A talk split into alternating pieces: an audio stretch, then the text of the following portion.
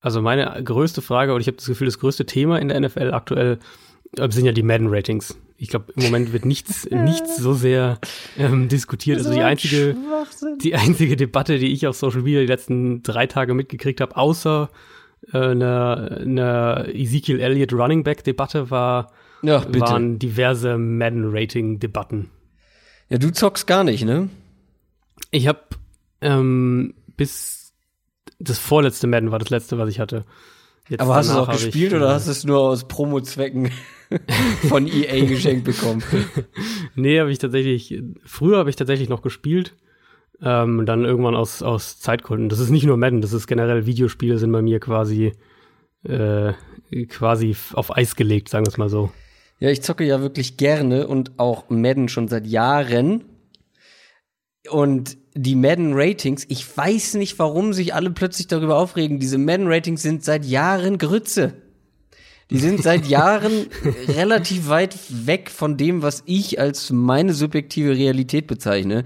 Und frag Okay. mich, warum die dieses Jahr, also ich weiß nicht, warum das Also mein- ausgerechnet mein dieses Eindruck Jahr. Vielleicht ist- sind das, vielleicht sind die Spieler halt mittlerweile mehr Ja, die Zocker. Genau. Und Genau, das wollte ich gerade sagen. Mein Eindruck ist, dass die Wert drauf. Spieler sich immer mehr äh, darauf anspringen und dann natürlich alle mitgehen. Ist natürlich eine super Promo für Ja, EA natürlich. und fürs Klar. Spiel.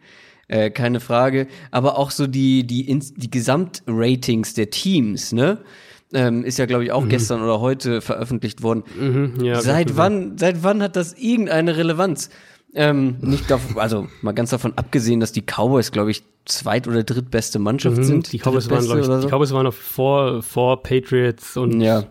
allen möglichen. Also Eagles waren, glaube ich, eins und dann kamen die Cowboys direkt. Ich weiß, dass die Miami Dolphins auf dem letzten Platz und zwar auch noch mit irgendwie drei Punkten Abstand. Ja, das war lagen. relativ abgeschlagen, ja. Ähm, aber das ist ganz schön, weil über die reden wir heute. Das ist richtig.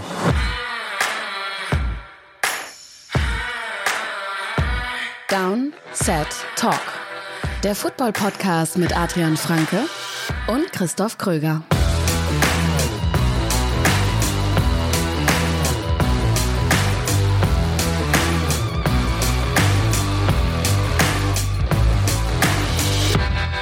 Herzlich willkommen zu dieser neuen Folge Downset Talk, Folge 68 mit mir, Christoph Kröger und mit Adrian Franke.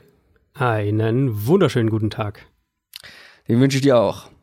Du hast Zeitdruck, hast du gesagt. Ich habe zu lange gearbeitet. Das heißt, wir Ja, müssen uns heute ist- ranhalten. Wir haben Es Druck. ist schon wieder spät und äh, Ja. wir haben, glaube ich, eine ziemlich, eine ziemlich potenziell lange Division vor uns. Du hast Ja. schon gesagt, äh, du hast zumindest mal bei einem Team sehr, sehr viel vorbereitet. Also Ja. Naja, sehr, sehr viel ist übertrieben, aber schon, schon ein paar Punkte. Über die AFC East reden wir heute, wird heute Thema sein. Vorher aber noch ein Dank, und zwar an Jan. Jan ist nämlich neues Hall of Fame-Mitglied in unserem Special Team. Das heißt, er unterstützt uns mit 20 Dollar bei Patreon. Vielen, vielen Dank. Äh, mega, ähm, dass das jemand freiwillig macht. Ähm, Und apropos Patreon, habe ich hier noch stehen. Bonusfolge. Am Wochenende Aha. nehmen wir eine zusammen auf. Und zwar so richtig zusammen. Jetzt darfst du erzählen, warum. Ich habe gewartet, aber Nicht nur warten, Adrian. Muss auch Ja, was nee, sagen. wir sind am, äh, wir sind am Samstag bei der, äh, bei der Mitgliederversammlung des Vikings-Fanclubs als, äh, als Gäste eingeladen und ähm, da freuen wir uns natürlich drauf und werden dann wahrscheinlich danach mal schauen, vielleicht am nächsten Morgen, je nachdem, was die Uhrzeit so sagt, haben wir fest vor, ähm, da eine Bonusfolge zusammen aufzunehmen. Mal sehen, ob wir nach der Jahreshauptversammlung Ja, des Vikings-Fanclubs noch in der Lage sind, eine Bonusfolge aufzunehmen. sind, Ähm, ich kann mir vorstellen, da fließt äh, der ein oder Met. andere kalte Drink. Ähm, wer im Pott lebt und da Bock drauf hat, äh, kann gerne vorbeikommen. Ab 18 Uhr ist es, glaube ich, für alle, nicht nur Vikings äh, Mhm, Fanclub-Mitglieder glaube auch, offen. ja, so, ja. Kostet zwar 25 Tacken, aber da ist dann, glaube ich, auch noch ein bisschen was mit dabei. Ja. Ähm, äh, und wir sind da, hallo. Ähm, in Kassel. Im schönen Kassel. Ich war noch nie in Kassel. Soll hässlich auch sein, nicht, habe ich gehört. Das hast du jetzt gesagt. Nee, ich oh Gott, alle nicht. Kasseler ich, hassen äh, mich und ich werde wahrscheinlich gelyncht, wenn ich da ankomme. Nein, ich weiß es nicht. Ist ähm, Gerücht. Ja, nee, ich, ich, äh, war, ich war auch noch nie da. Ich war noch nie da. Na, dann machen wir uns ein eigenes Bild. So, Am wir werden Samstag. sicher auch einiges auf, auf Social Media posten und äh, euch so ein bisschen teilhaben lassen. Bestimmt. News aus der NFL. Ja, gab's ein paar mehr diese Woche. Ein paar News. Wir hatten zum Beispiel den Franchise Tag, beziehungsweise die Franchise Tag Deadline. Äh, Die letzte Chance, äh, irgendwie noch neue Verträge zu machen oder halt den Tag zu behalten. Wir fangen mal an mit einem, der es tatsächlich in diese Folge Downset Talk geschafft hat, nämlich mit einem Kicker. Robbie Gold hat einen neuen Vertrag bekommen und Grady Jarrett auch noch. Ja, Robbie Gold war ja so ein bisschen diese merkwürdige Geschichte, ne? Also die 49ers haben ihm den, äh, den Tag gegeben, dann gab es auch so ein bisschen Gespräche und plötzlich hat Gold einen Trade gefordert und es hieß, ähm, dass er vielleicht sogar die Saison aussitzen will. Das war ja diese, diese Gerüchte, dass er zurück nach Chicago will. Der wohnt, glaube ich, auch noch in der. Offseason. Ja, genau. Ähm, der wohnt, glaube ich, auch noch in Chicago und, und hat da ja auch ganz, ganz lange gespielt. Ähm, jetzt haben sie sich plötzlich doch zur Deadline geeinigt und man hört so, dass die 49ers nochmal mit dem Angebot ein gutes Stück hochgegangen sind und das liest sich auch recht ordentlich jetzt. Das sind vier Jahre ähm, 19 Millionen und von diesen vier Jahren 19 Millionen sind eigentlich de facto die ersten beiden Jahre quasi garantiert mit äh, Garantien über 10 Millionen Dollar. Also das ist schon sehr, sehr ordentlich für einen Kicker, auch wenn Robbie Gold sicher einer der besten und, und äh, konstantesten der letzten Jahre war. Aber das ist schon eine Summe, zwei Jahre sich fest an so einen Kicker zu binden, wo wir alle wissen, wie, ähm, wie inkonstant, wie schnell diese Position inkonstant werden kann. Das ist schon, das ist schon ordentlich. Und Grady Jarrett hat mich ein bisschen überrascht. Nicht, dass sie noch mit ihm verlängert haben. Das war für mich wirklich ein sehr, ja, ein elementar wichtiger Move eigentlich für die Falcons, ähm, weil, weil Grady Jarrett, der ist einfach ähm, der wichtigste Spieler in der Front Four der Falcons, ganz, ganz klar. Und jung, Mich hat er überrascht, bitte? Noch relativ jung. Noch relativ jung, genau. Äh, mich hat eigentlich eher überrascht, dass er, dass er ähm, nicht mehr bekommen hat. Also vier Jahre, 68 Millionen, davon sind, glaube ich, rund 43 Millionen garantiert. Das ist ein super Deal für die Falcons, für einen der vier, fünf besten Defensive Tackles in der NFL. Also ich dachte wirklich, dass wir da allein was die Garantien angeht, von 10, 10 bis 15 Millionen mehr ähm, im Endeffekt sprechen. Und die, die spannendste Personalie natürlich ist Jadavian Clowney, der jetzt als, ich glaube, als einziger von allen Spielern, die den Franchise Tag bekommen haben, hat er jetzt keinen keinen neuen Vertrag, keinen langfristigen Vertrag bekommen, ähm, kann den jetzt auch nicht mehr vor Saisonstart unterschreiben. Das war eben diese Frist und es klang auch die ganze Zeit so, als wären die beiden Seiten ziemlich weit voneinander weg. Ähm, Houston läuft jetzt natürlich einerseits Gefahr, dann Cl- Clowney nach der Saison zu verlieren, falls sie ihm nicht den, den sehr teuren zweiten Franchise-Tag geben wollen. Und ich würde auch diese Trade-Gerüchte, die ja immer wieder auch bei ihm kursieren, da noch nicht abhaken. Ähm, erstmal wird er jetzt ganz konkret, vermute ich zumindest mal, das Training Camp aussitzen oder weitestgehend aussitzen und dann erst zur, ähm, zur Saison den Tag unterschreiben. Das kann er ja so machen, dann wird er, ähm, wird er kein Geld verlieren sozusagen, sondern äh, Geld verlieren würde er erst, wenn er Spiele dann in der Regular Season verpasst. Ähm, das ist natürlich generell alles andere als eine ideale Situation für einen, für einen wichtigen Spieler bei dem Team. Wenn es noch einen Trade geben sollte, also so ein paar Teams, die man immer wieder mal hört, aber ich glaube, dass man das doch alles ganz klar als, äh, als, als sehr, sehr Gerüchteküche-mäßig abtun muss. Aber die Teams, die man immer wieder hört, ähm, sind die, die Seahawks, die Ravens und die Raiders. Weil so ein paar Kandidaten Eagles liest man irgendwie auch immer häufiger, aber das kann ich mir einfach nicht vorstellen. Das wäre selbst für Philadelphia wäre das ähm, sehr, sehr aggressiv und wäre auch ein, ein ziemlich heftiges Investment in eine Positionsgruppe, die ja eigentlich schon eine Stärke ist. Aber apropos Aussitzen und Streiken, da gibt es äh, zwei Running Backs, die so ein bisschen aufmucken. Der eine ist Melvin Gordon, der hat einen Streik angekündigt, beziehungsweise äh, will bezahlt werden, besser bezahlt werden oder ein Trade. Ja, das ist wieder, da kommen wir wieder in genau diese schwierige Situation, weil wenn du es dir anschaust, hat Melvin Gordon Top 5 Running Back Geld verdient? Wahrscheinlich schon, wenn man sich die, die Position anschaut und die Spieler anschaut. Ähm, sollten ihm die Chargers das deswegen bezahlen? Ich glaube halt wahrscheinlich eher nicht. Also wenn wir uns einfach die Situation mal anschauen, Gordon wird nach der nächsten Saison 27 Jahre alt sein, spielt auf der körperlich anspruchsvollsten Position und wenn er sich nächstes Jahr nicht verletzt, dann wird er wahrscheinlich an die 1200 NFL Carries insgesamt auf dem Buckel haben. Das ist halt einfach eine miese Situation für ihn. Ähm, die Chargers sind natürlich besser, wenn sie Melvin Gordon haben. Das würde ich auf jeden Fall auch so sagen. Und sie sind jetzt im Titelfenster. Das heißt, für die Chargers ist es auch alles andere als ideal. Aber ich weiß halt nicht, ob dies, ob das reicht, um ähm, als Grund, um einen Running Back teuer zu bezahlen. Vor allem, wenn man sich den Chargers Kader mal anschaut und eben sieht, dass nächstes Jahr Philip Rivers und Hunter Henry und danach dann im Jahr danach ähm, Russell Okung, Keenan Allen, Joey Bosa und Desmond King auslaufende Verträge haben. Das heißt, die Chargers haben allein, um ihre eigenen Leute zu halten, auch in den nächsten Jahren einiges an, an teuren Verträgen vor sich. Und ich glaube ehrlicherweise auch nicht, dass Gordon das wirklich durchzieht, diesen Streik. Weil wenn man sich da mal seinen Vertrag anschaut, er riskiert ja eben, dass er dieses Jahr auf einiges an Geld verzichten würde, wenn er wirklich in Holdout geht. Ähm, um das mal so ein bisschen in eine Perspektive zu setzen. Der spielt ja auf der Fifth-Year-Option jetzt oder würde auf der Fifth-Year-Option dieses Jahr spielen. Ganz regulär würde er 2019 mehr als halb so viel verdienen wie in den ersten vier Jahren seiner Karriere zusammengenommen, nämlich über 5,5 Millionen Dollar. Und ich kann mir nicht vorstellen, dass er darauf wirklich verzichtet. Und deswegen sehe ich ehrlicherweise für Melvin Gordon, auch wenn er ein guter Running Back ist, sehe ich die, ähm, glaube ich, dass, dass er da am kürzeren Hebel sitzt, ehrlich gesagt. Und wer noch ein besserer Running Back ist, Ezekiel Elliott. Aber der muckt auch so ein bisschen rum. Ja, das kam jetzt von ein paar verschiedenen Medien, dass sie äh, das aus Elliots Umfeld irgendwie gehört haben, dass er noch nicht einen, äh, einen Holdout direkt angedroht hat, aber dass er zumindest drüber nachdenkt. Äh, bei Elliott ist natürlich erstmal die Situation, dass er ein Jahr nach Melvin Gordon gedraftet wurde. Das heißt, die Cowboys haben ihn dieses Jahr noch regulär und dann 2020 mit der Option unter Vertrag. Also der wäre nicht mal, nicht mal nach der Saison jetzt Free Agent. Insofern wäre das schon ein ziemlich aggressiver Move von Elliott, jetzt in den Holdout zu gehen. Andererseits ähnliches Argument irgendwo auch wieder verständlich aufgrund der Position, die er eben spielt.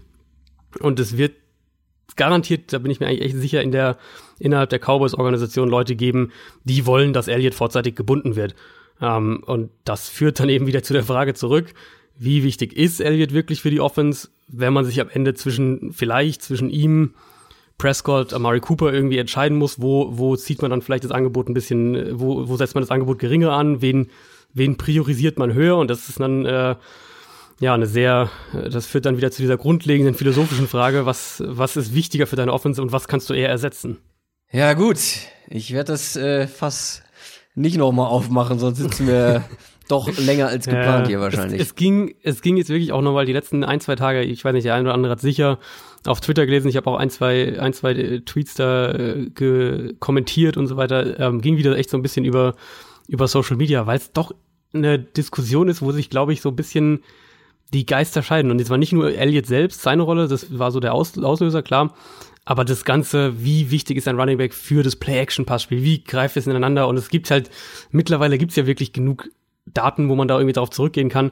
Und diese Diskussion wird uns garantiert, da bin ich mir echt sicher, ähm, wird uns nächstes Jahr noch mal eine Spur extremer begleiten, weil ich das Gefühl habe, so die Fronten verhärten sich da eher zwischen denen, die eben sich wirklich auf auf äh, Analyse und Statistiken und Tape und so weiter stützen und eben diejenigen vor allem, die selbst gespielt haben und die halt sagen, auf dem Feld habe ich es halt anders erlebt. Und das ist so ein bisschen, äh, ja, das wird, glaube ich, diese kommende Saison aus, aus, äh, aus Reporter-Sicht quasi auch so ein bisschen prägen. Kommen wir zu den Bengals. Kommen wir zu einer neuen schlechten Nachricht für die Bengals. Clint Bowling, der Offensive Guard, tritt zurück. Eine weitere Schwächung dieser O-Line. Ja, hatten ja schon vor ein paar Wochen ne? die, die Verletzung von Jonah Williams und haben ja da schon gesagt, dass das dann jetzt doch auf den allermeisten Positionen wieder die gleiche Offensive Line sein wird ähm, wie letztes Jahr und dass das wieder so ein bisschen problematisch werden könnte. Mit Bowling verlieren sie jetzt sicher keinen Superstar oder irgendwas in der Richtung, aber eben gerade in der Offensive Line geht es hier oft gar nicht darum, sondern es geht eher darum, Spieler zu haben, die verlässlich sind, die, die ähm, wenig Fehler machen, die zumindest standhalten können, um es mal einfach so zu sagen. in die Kategorie würde ich ihn ungefähr einordnen, vor allem in Pass Protection. Ähm, da wird jetzt wahrscheinlich John Jerry als Starter aufrücken, ist ähm, so das erste, was ich jetzt gelesen habe. Der hat letztes Jahr ja überhaupt nicht gespielt, nachdem die Giants ihn Anfang September entlassen hatten. Ähm, und dann reden wir eben auch schon von der, von der Sean McVay, Kyle Shannon Offense, die jetzt auch mit Zach Taylor nach Cincinnati kommt und wie wichtig da eben die Offensive Line ist und eben auch für Andy Dalton, der definitiv eine saubere Pocket braucht. Also das ist schon, das ist schon problematisch, ja. Welches Team bist du? Team Bowling oder Team Kegeln? oh, ich habe ich hab beides schon sehr lange nicht mehr gemacht. Ähm, ich glaube, ich bin eher Bowling. Ja, ich finde einfacher. Kegeln. Bowling ist einfacher, ne? Ja, ich komme aus einer Kegelfamilie. Ähm, mhm. Gut, hätten wir das auch geklärt. Kommen wir zur letzten News und damit zum Supplemental Draft. Die Cardinals, die Arizona Cardinals haben sich jemanden geholt. Aber was ist überhaupt dieser Supplemental Draft und was bedeutet das für die Cardinals? Ja, Supplemental Draft ist ähm, man im Prinzip eben, wie der Name auch schon sagt, ein, äh, eine Ergänzung zum eigentlichen Draft, der unter ziemlich strengen Regeln stattfindet. Also du kannst nur teilnehmen, wenn du für den regulären Draft des gleichen Jahres teilnahmeberechtigt gewesen wärst, also eben die, die entsprechenden Qualifikationen, was Alter und so weiter angeht, dafür erfüllst, ähm, du dich dafür dann aber nicht angemeldet hast und wenn du gleichzeitig dann nach dem regulären Draft für die kommende Saison, für die kommende College-Saison als nicht spielberechtigt erklärt wurdest. Das kann ähm, akademische Gründe haben, also dass deine Noten nicht gut genug sind, das kann eben auch disziplinarische Gründe haben und selbst dann, wenn du das alles erfüllst, wird noch jeder Fall individuell geprüft. Also da können, ähm, da nehmen auch jedes Jahr nicht viele teil, da können auch nicht viele teilnehmen. Das sind meistens nur so, eine, so fünf, sechs, sieben Spieler, die sich da überhaupt für melden. Ähm, und die Cardinals haben jetzt Jalen Thompson gedraftet. Der galt für viele als ein Drittrunden-Pick, vielleicht sowas in die Richtung nächstes Jahr, so was die Prognose angeht. Ähm, der hat im Juni, Ende Juni seine Spielberechtigung für die Saison verloren. Ähm, angeblich, weil er eine verbotene Substanz gekauft hat. Was genau das war, ist, glaube ich, gar nicht bekannt, nur dass es sich wohl nicht um Steroide gehandelt hat, aber was genau, ähm, was genau das ist, das weiß man gar nicht. Deswegen hat er sich dann für den, für den Supplemental Draft gemeldet. Ähm, ich denke aus Cardinals Sicht Flexibilität ist du das hast Stichwort. noch nicht die Position gesagt, auf der er spielt. Die wäre vielleicht auch. Das stimmt tatsächlich, ja. Ist ein äh, Defensive, Defensive Back, ähm, Safety primär und, und ich glaube, das passt so in das, was Arizona defensiv wieder mehr machen will. Also du hast wahrscheinlich als deine, deine klaren Starter hast du Buda Baker und DJ Swearinger und dann ähm, haben sie ja Deontay Thompson in der fünften Runde noch gedraftet, der am ehesten so ein Single High Free Safety ist. Jetzt haben sie Jalen Thompson in der fünften Runde des Supplemental Drafts gepickt. Das heißt, sie verlieren ihren Fünf-Runden-Pick aus dem nächstjährigen Draft, aus dem 2020er Draft. Ähm, Thompson ist vermutlich am ehesten ein Hybrid. Ich glaube, so kann man es am ehesten sagen. Der hat Strong Safety, Free Safety bei Washington State gespielt, hat da ähm, die letzten beiden Jahre auch ähm, wirklich sehr, sehr gut gespielt. Ist eher ein bisschen kleinerer Spieler, der sehr agil ist. Ich denke, dass der auch Snaps als, als Slot Corner spielen kann und der könnte so ein typischer ähm, dritter Safety sein, der aufs Feld kommt, wenn du mit, mit drei Safeties spielen willst. Das zu den News. Jetzt zum Hauptprogramm des Tages. NFL Preview. Der AFC East. Und damit zu den New York Jets als allererstes, denn wie immer in unseren Division Previews gehen wir das Ganze in umgekehrter Reihenfolge an. Und die New York Jets waren nun mal das schlechteste Team der AFC East letztes Jahr. Man hat sich gestritten darum, wer wird schlechtestes Team. Am Ende waren es die Jets mit 4 und 12. Ja, nach dieser durchaus schlechten Saison gab es ein paar Veränderungen. Zum Beispiel einen neuen Coach. Adam Gase ist mhm. innerhalb der Division gewechselt von den Dolphins zu den Jets und insgesamt einige neue Gesichter. Ich hätte die gerne intensiver vorbereitet. Du hast sie dir gekrallt, ähm, aber deswegen greife ich trotzdem so ein bisschen vorweg. Sehr gerne. Es ist so ein Team, was ich als Überraschungsteam ganz ja, weit oben auf dem Zettel ja. habe. Ich glaube, ich glaube tatsächlich, dass du sie positiver siehst als ich für die nächste Saison. Aber wir kommen ja, ähm, wir kommen ja später noch zu der, zu unserem Fazit und Ausblick. Ich würde, ich glaube, am ehesten, am meisten macht Sinn, mit dem Quarterback einfach anzufangen. Ähm, für meinen Geschmack Sam Darnold hatte ein wirklich gutes letztes Saisonviertel, das muss man mal vorneweg sagen. Ich würde auch sagen, dass er immer noch zu viele einfache Fehler macht. Ähm, das war für mich auch einer der größten Kritikpunkte, als ich sein College-Tape vor dem Draft analysiert habe. Aber ähm, ich hatte jetzt bei, bei Darnold nach dieser, seiner, also nach seiner Rookie-Saison eher den Eindruck, dass einiges davon sich mit mehr Erfahrung auch geben wird. Also ich bin sozusagen nach dieser mhm. Saison optimistischer, als ich vor seiner Rookie-Saison war. Was echt immer noch ein Thema ist bei ihm, ähm, ist das vertikale Passspiel. Generell die Mitte des Feldes ist einfach nicht so seine Stärke. Also vor allem, wenn man das jetzt mit einem Baker Mayfield beispielsweise vergleicht.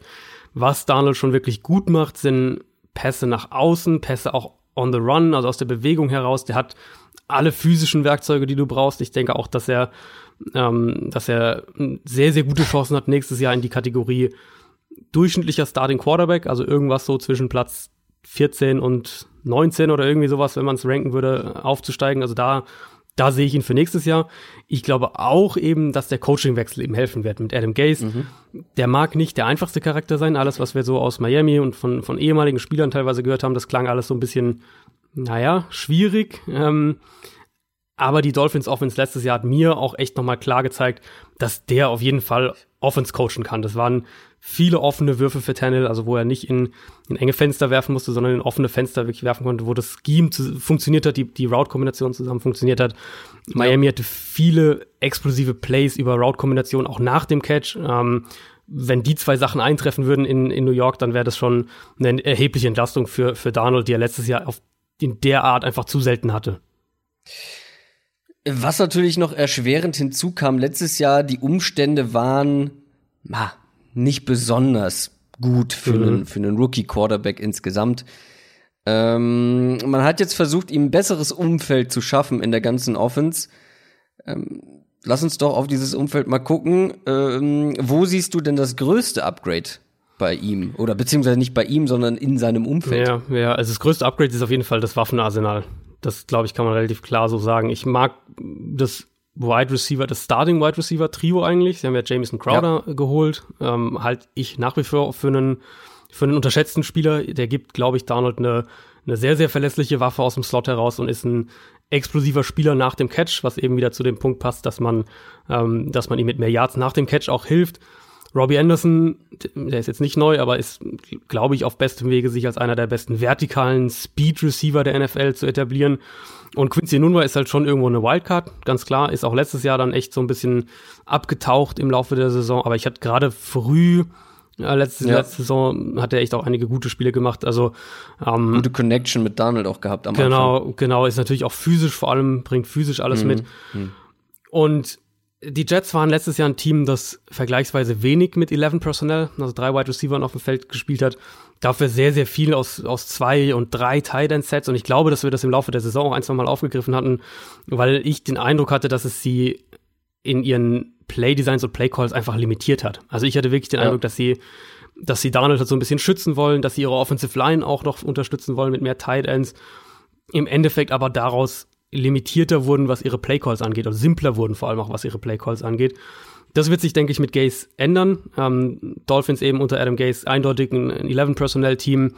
Vermute mal, dass sich das auch auf die Jets äh, übertragen wird. Und dann hast du eben Le'Veon Bell als äh, jetzt diese neue, hoffentlich wirklich auch Matchup-Waffe. Ich hoffe auch, dass sie, dass sie ihn so einsetzen. Und ich bin eigentlich relativ optimistisch, weil in der Offense von Adam Gaze wird der Running Back vergleichsweise echt auch vertikal im Passspiel eingesetzt und, und äh, spielt im Passspiel eben auch wirklich eine, eine größere Rolle, nicht nur Volume, sondern auch wirklich ähm, Qualität sozusagen, was die Routes und die und die Receptions und die Targets angeht. Das haben wir letztes Jahr mit, äh, mit Kenyon Drake immer wieder gesehen und ich denke auch, dass er Bell ähm, als Receiver aggressiver einsetzen wird, als es äh, mit Pittsburgh eben der Fall war.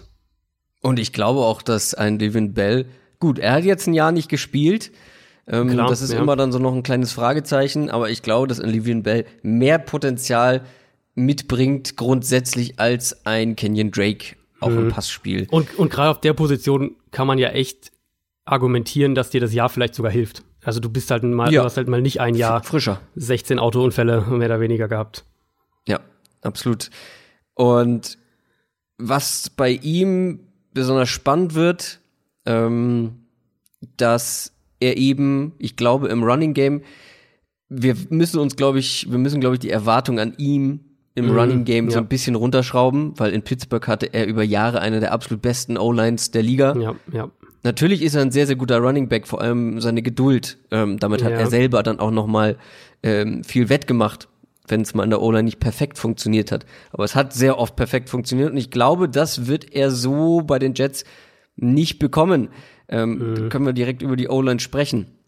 Ist auch die ähm, Frage, ist auch die Frage, inwieweit das zusammen funktioniert, ne? Also er hat ja in Pittsburgh gewissermaßen den Luxus gehabt, dass er sich diese Geduld auch leisten konnte, ja. weil halt sich irgendwann eine Lücke aufgetan hat. Und das ja. könnte dann, oder wird zumindest in dem Maß bei den Jets nicht der Fall sein, weil die, die Jets O-Line sicher nicht an die Steelers O-Line rankommt. Kilichi Osemele haben sie geholt äh, von mhm. den Raiders. Ähm, der war jahrelang einer der besten Guards der Liga und hat dann haben wir letzte Woche über die Raiders gesprochen? Äh, ja. Mhm. Ja.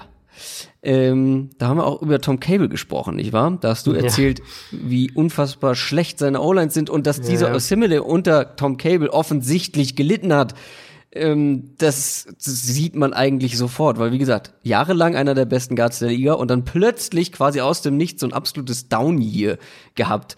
Wenn der sich aber einigermaßen fängt, ist er zumindest ein Upgrade für die Liga. Die Frage ist, wie steht's um den, um den Rest? Also Pro Football Focus hat wie immer das für mich sehr, sehr hilfreiche Offensive Line Ranking veröffentlicht mhm. diese Woche. Da sind die Jets auf Platz 28. Das ist ja. nicht so gut. Ja, also wenn man positiv anfangen will, das Tackle-Duo, würde ich sagen, ist in Ordnung. Damit kann man arbeiten. Calvin Beecham und Brandon Shell, das ist jetzt nicht die Creme de la Creme der NFL, aber es ist eben auch nicht so, dass es dein, deine Offense versenkt. Und das ist ja in der Offensive Line schon mal der erste Schritt sozusagen. Der Osemele Trade ähm, ersetzt natürlich erstmal James Carpenter. Ist auch, glaube ich, wenn Osemele noch mal ähm, die Leistung, die er so vor zwei, drei Jahren mal wirklich auf einem konstanten Level hatte, wenn er die noch mal abrufen kann, ist es ein leichtes Upgrade. Aber ich glaube zumindest, dass es ähm, du hast auf der Position eine gewisse Sicherheit. Ich glaube, so kann man es am ehesten sagen. Brian Winters, der andere Guard, der Right Guard, ist ja so leicht unterer Durchschnitt, irgendwie sowas in der Richtung. Jetzt auch nicht unbedingt eine Katastrophe, aber man merkt halt schon so, du hast jetzt nicht die Spieler in der Offensive Line, die wirklich positiv einen Unterschied machen. Du hast eben eher Spieler, die keinen negativen Unterschied machen. Und dann hätte ich mir aus Jets, Jets Sicht eben einfach echt gewünscht, das haben wir auch öfters angesprochen, dass sie sich in der Free Agency einen der, der Top Center geholt hätten. Und was man danach so gehört hat, war das ja womöglich sogar auch der Wunsch von ja, von Adam Gaze, dass der, dass der eigentlich einen Center priorisieren wollte, aber das hat dann finanziell nicht funktioniert mit eben der Bell-Verpflichtung, die sich ja auch gezogen hat über mehrere Tage und dann ähm, kam ja diese Geschichte noch mit Anthony Barr dazu, der erst zugesagt hat, dann wieder abgesagt hat. Das heißt, da war kurzzeitig über eine Nacht auch, äh, auch quasi das Geld gebunden.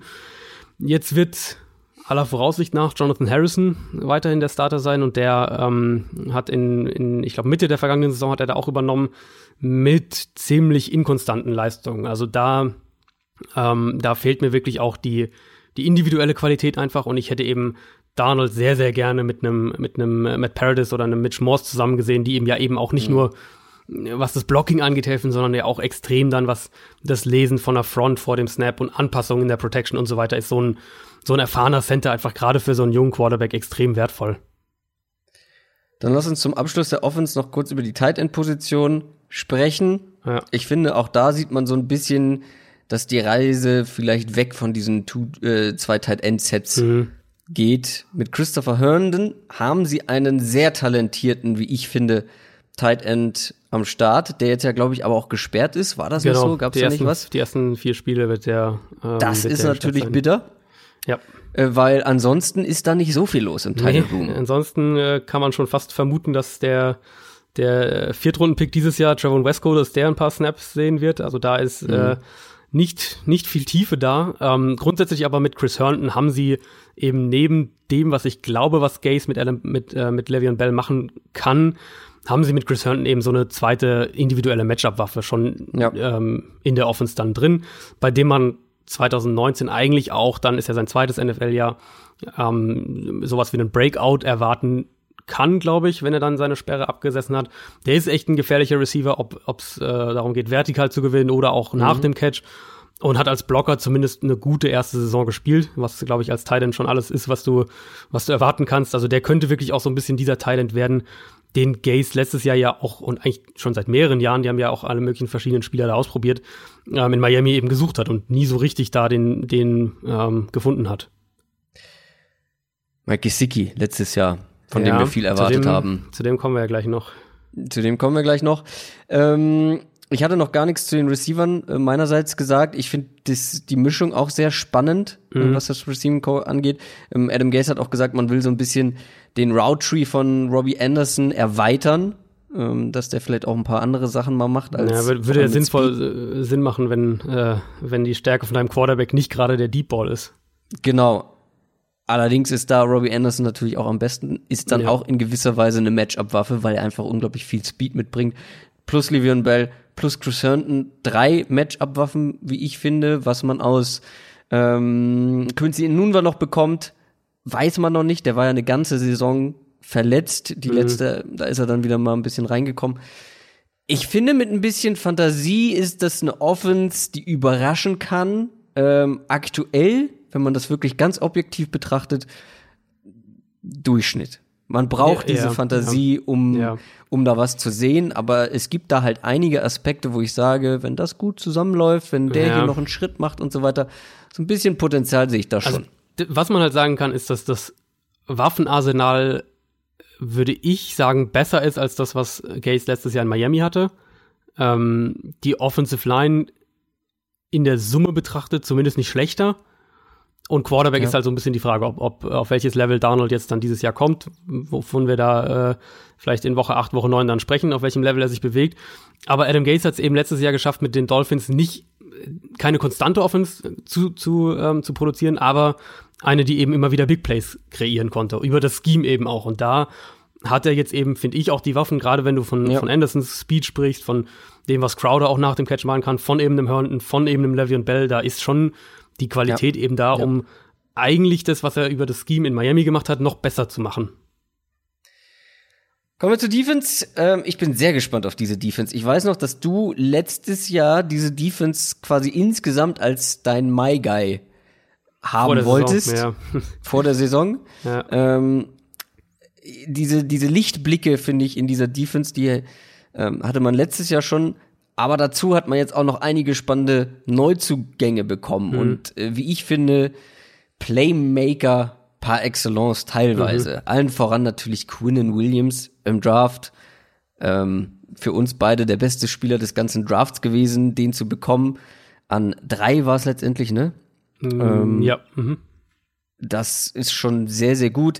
Klar, man hätte vielleicht eher einen Edge Rush gebraucht, aber zusammen jetzt guck dir mal diese Interior Line an. Mit ja, Henry Anderson ja. und Leonard Williams plus Quinnen Williams.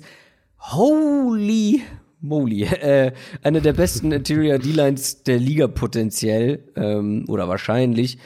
Allerdings, wie gesagt, ich habe es eben schon angedeutet. Was ist denn mit dem Edge Rush? Ja. Also Rookie ja. Jakai Polite wird vermutlich nicht der Gamechanger sein, den die Jets da hätten gebrauchen können.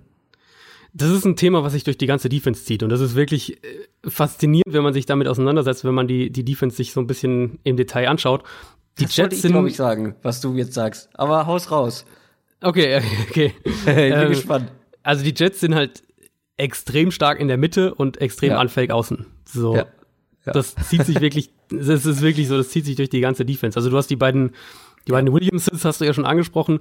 Leonard Williams, Quinn Williams, das ist schon wirklich absolute Spitzenklasse und könnte ähnliche Effekte haben. Ich sage nicht, dass die auf dem gleichen Level spielen, aber es könnte ähnliche Effekte haben, was einfach das, ähm, die Reaktion von Offenses angeht, die eben J.J. Watt und Jadavian Clowney in Houston haben. Wenn du zwei so dominante Spieler an der Line of Scrimmage hast und die auch nebeneinander aufstellen kannst und so weiter.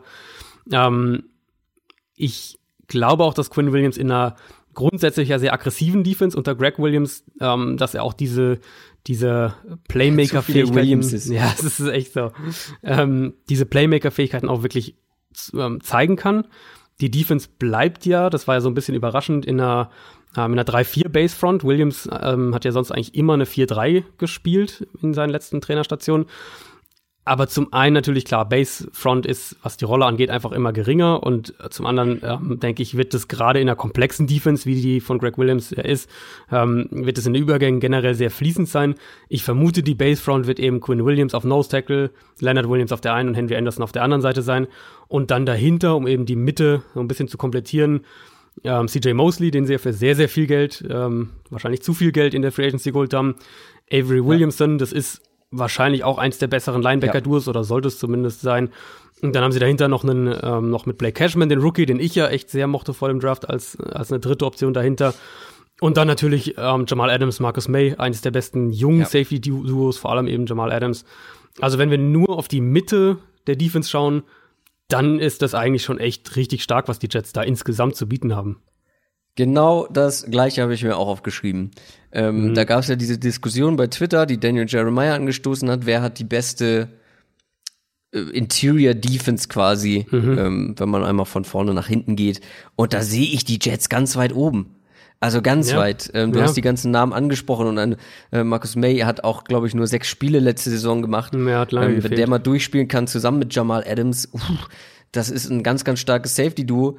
Aber wir haben eben auch die Mhm. negative Seite des Ganzen angesprochen. Ja, genau. Sowohl der Edge Rush vorne als auch natürlich die Cornerbacks sind sehr große Fragezeichen. Ja, genau. Es ist wirklich so. Also Edge Rush ist für mich dann erstmal das, so das erste Thema, wenn wir uns von nach hinten gehen. Äh, Brandon Copeland, Jordan Jenkins, das sind nicht die Spieler, mit denen ich meinen Edge Rush aufbauen will.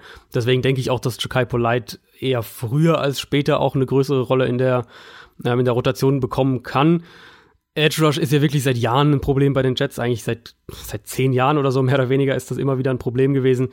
Zumindest sollte es jetzt mit Leonard Williams und Quinn Williams in der Defensive Line, äh, Defensive Line eigen, einige 1 gegen 1 Matchups geben für die Edge Rusher. Das heißt, da ist wenigstens aus der Hinsicht wird dir die Arbeit erleichtert und dann ähm, bin ich eben gespannt, wer sich da durchsetzen kann. Ich, ich mochte Polite ja vor dem Draft, also ich bin da dann gespannt, ob der sich vielleicht in einer, Ja. in einer vorteilhaften Rolle ähm, als, als äh, Speed und explosiver Rusher, ob der sich da auch durchsetzen kann. Aber die Cornerbacks sind eben das andere Thema. Sie haben ähm, Buster Screen und Mo Claiborne verloren, Free Agency, beziehungsweise Claiborne ist, glaube ich, sogar immer noch auf dem Markt. Ähm, Jermaine Johnson hatte letztes Jahr eine ziemlich inkonstante Saison und das ist nicht gerade eine vielversprechende Basis, wenn wir eigentlich immer sagen, dass du in der heutigen NFL einfach gute Cornerback brauchst. Das ist ja einfach so. Wir haben Brian Poole geholt, der äh, vor allem der Ersatz für Buster Screen ist. Der hat in, ja, in Atlanta jetzt letztes Jahr eigentlich fast ausschließlich im Slot gespielt, nur vereinzelt Outside. Und dann reden wir aber wahrscheinlich schon von von einem Perry Nickerson, dem Sechstrunden-Pick 2018, oder, oder ähm, Daryl Roberts, der letztes Jahr zu Saisonbeginn einige Spiele als Outside-Corner gespielt hat und dann, ähm, dann auf Safety umgestellt wurde als eben weiteren Starter. Und das, das ist alles andere als ideal, selbst wenn sich Truman Johnson wieder stabilisiert. Und in der Summe ist das für Ja. mich einfach, ja, ist einfach das Problem mit der Defense. Ich denke, dass man viel mit Playdesigns arbeiten kann, weil man eben einzelne dominante Spieler hat. Also Offenses müssen sich auf Quinn Williams, auf Leonard Williams einstellen, müssen die immer wieder wahrscheinlich auch mal doppeln. Ähm, Gerade auch Jamal Adams ist ein Spieler, der an der Line of Scrimmage in der Box besondere Aufmerksamkeit fordert von der Offensive Line und von, ähm, von der Pass Protection generell. Aber wenn wir auf die, wenn wir auf die individuelle Qualität bei den Cornerbacks schauen und wenn du da Probleme hast, ähm, dann wird früher oder später die Defense insgesamt auch Probleme bekommen. Deswegen glaube ich, dass die Jets eine enorme individuelle Qualität auf einigen Positionen haben. Und trotzdem bin ich mir nicht sicher, ob die Defense wirklich gut sein wird. Ja, ist ein fairer Punkt. Ähm, ich sehe auch halt, wie gesagt, äh, diese großen Fragezeichen und Löcher auf den äußeren Positionen. Ähm, ja, erheblich viel oder enorm viel Qualität eben innen. Da bin ich sehr gespannt. Äh, Dazu kommt noch, dass ich zum Beispiel ja kein großer Fan von Jakai Polite Ja, war vor dem Draft. Da habe ich, glaube ich, habe gerade noch mal geguckt. Äh, Mein erster Satz war, das soll ein Edge Rusher sein. Zu klein, zu schmal. Sehr- sehr nicht leicht, stark, ja. nicht groß.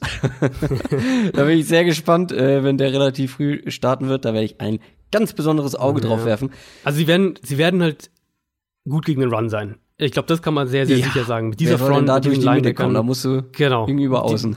Die werden, Weit genau, die außen. werden, die werden gut über, gegen den Run sein, aber du musst halt in der heutigen NFL eigentlich prima den Pass verteidigen. Ja. Ähm, ich glaube, wie gesagt, es ist Überraschungspotenzial vorhanden. Ähm, Mhm. ich glaube auch, dass man da einen sehr guten Kern mittlerweile zusammen hat und ich bin sehr Ja, gespannt auf die auf Zukunft vor allem ja. der Jets, wenn Sam Darnold sich tatsächlich weiterhin so entwickelt, wie er das schon in seiner ersten Saison gemacht hat. Wenn der den nächsten Schritt gehen kann, dann bin ich sehr gespannt, äh, weil du kannst diese Löcher adressieren in der nächsten Offseason. Ja, ja. Ähm, die O-Line zum Beispiel oder eben auch die Cornerback-Position, den Edge Rush. Das ist alles möglich, wenn man den Grundkern m, beibehalten kann. Und ähm, zum Thema Überraschungspotenzial, da habe ich dann mal einen Blick auf den Schedule geworfen. Da ist das Überraschungs die Eu- Überraschungseuphorie bei mir auch ganz schnell wieder ein bisschen abgeklungen. Ähm, man startet nämlich, Achtung, ähm, also Bills zum Start, okay. Ähm, wir sprechen gleich noch über die Bills. Mit ein bisschen Glück kann man da auf jeden Fall gewinnen, aber danach Browns, ja, also wenn, kommt drauf an, wie die in die Saison Stimmt, starten und wie gut sie das wirklich äh, sind. Monday Night Game direkt, gell? Ja, genau. Hm. Und dann Patriots, Eagles, Cowboys, nochmal wieder Patriots. Da kannst du ganz schnell eins und fünf stehen. Und dann Ja. ist das Überraschungspotenzial auch auf ein minimalstes geschrumpft. ja, also Das ist hart. du, du warst ja letztens noch so, irgendwann haben wir uns auch mal unterhalten, da warst du noch relativ optimistisch, oder was ist optimistisch, aber du hast gesagt, du, du könntest dir vorstellen, die Jets, äh, dass die um eine Wildcard irgendwie mitspielen.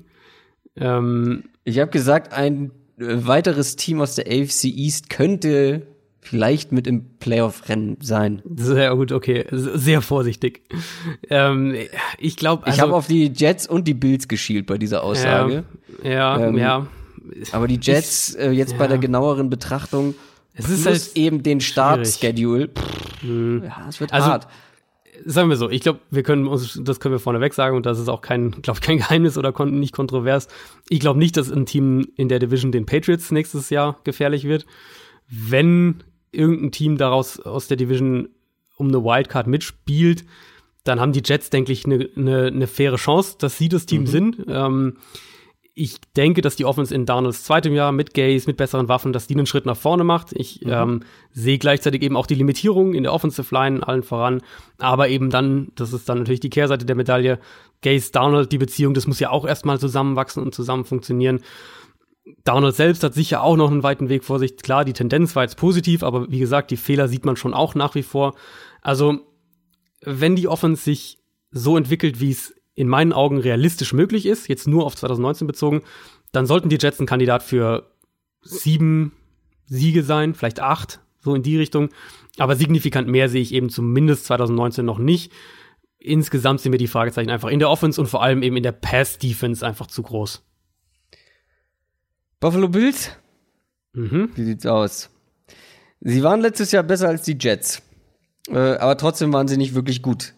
6 und 10 am Ende.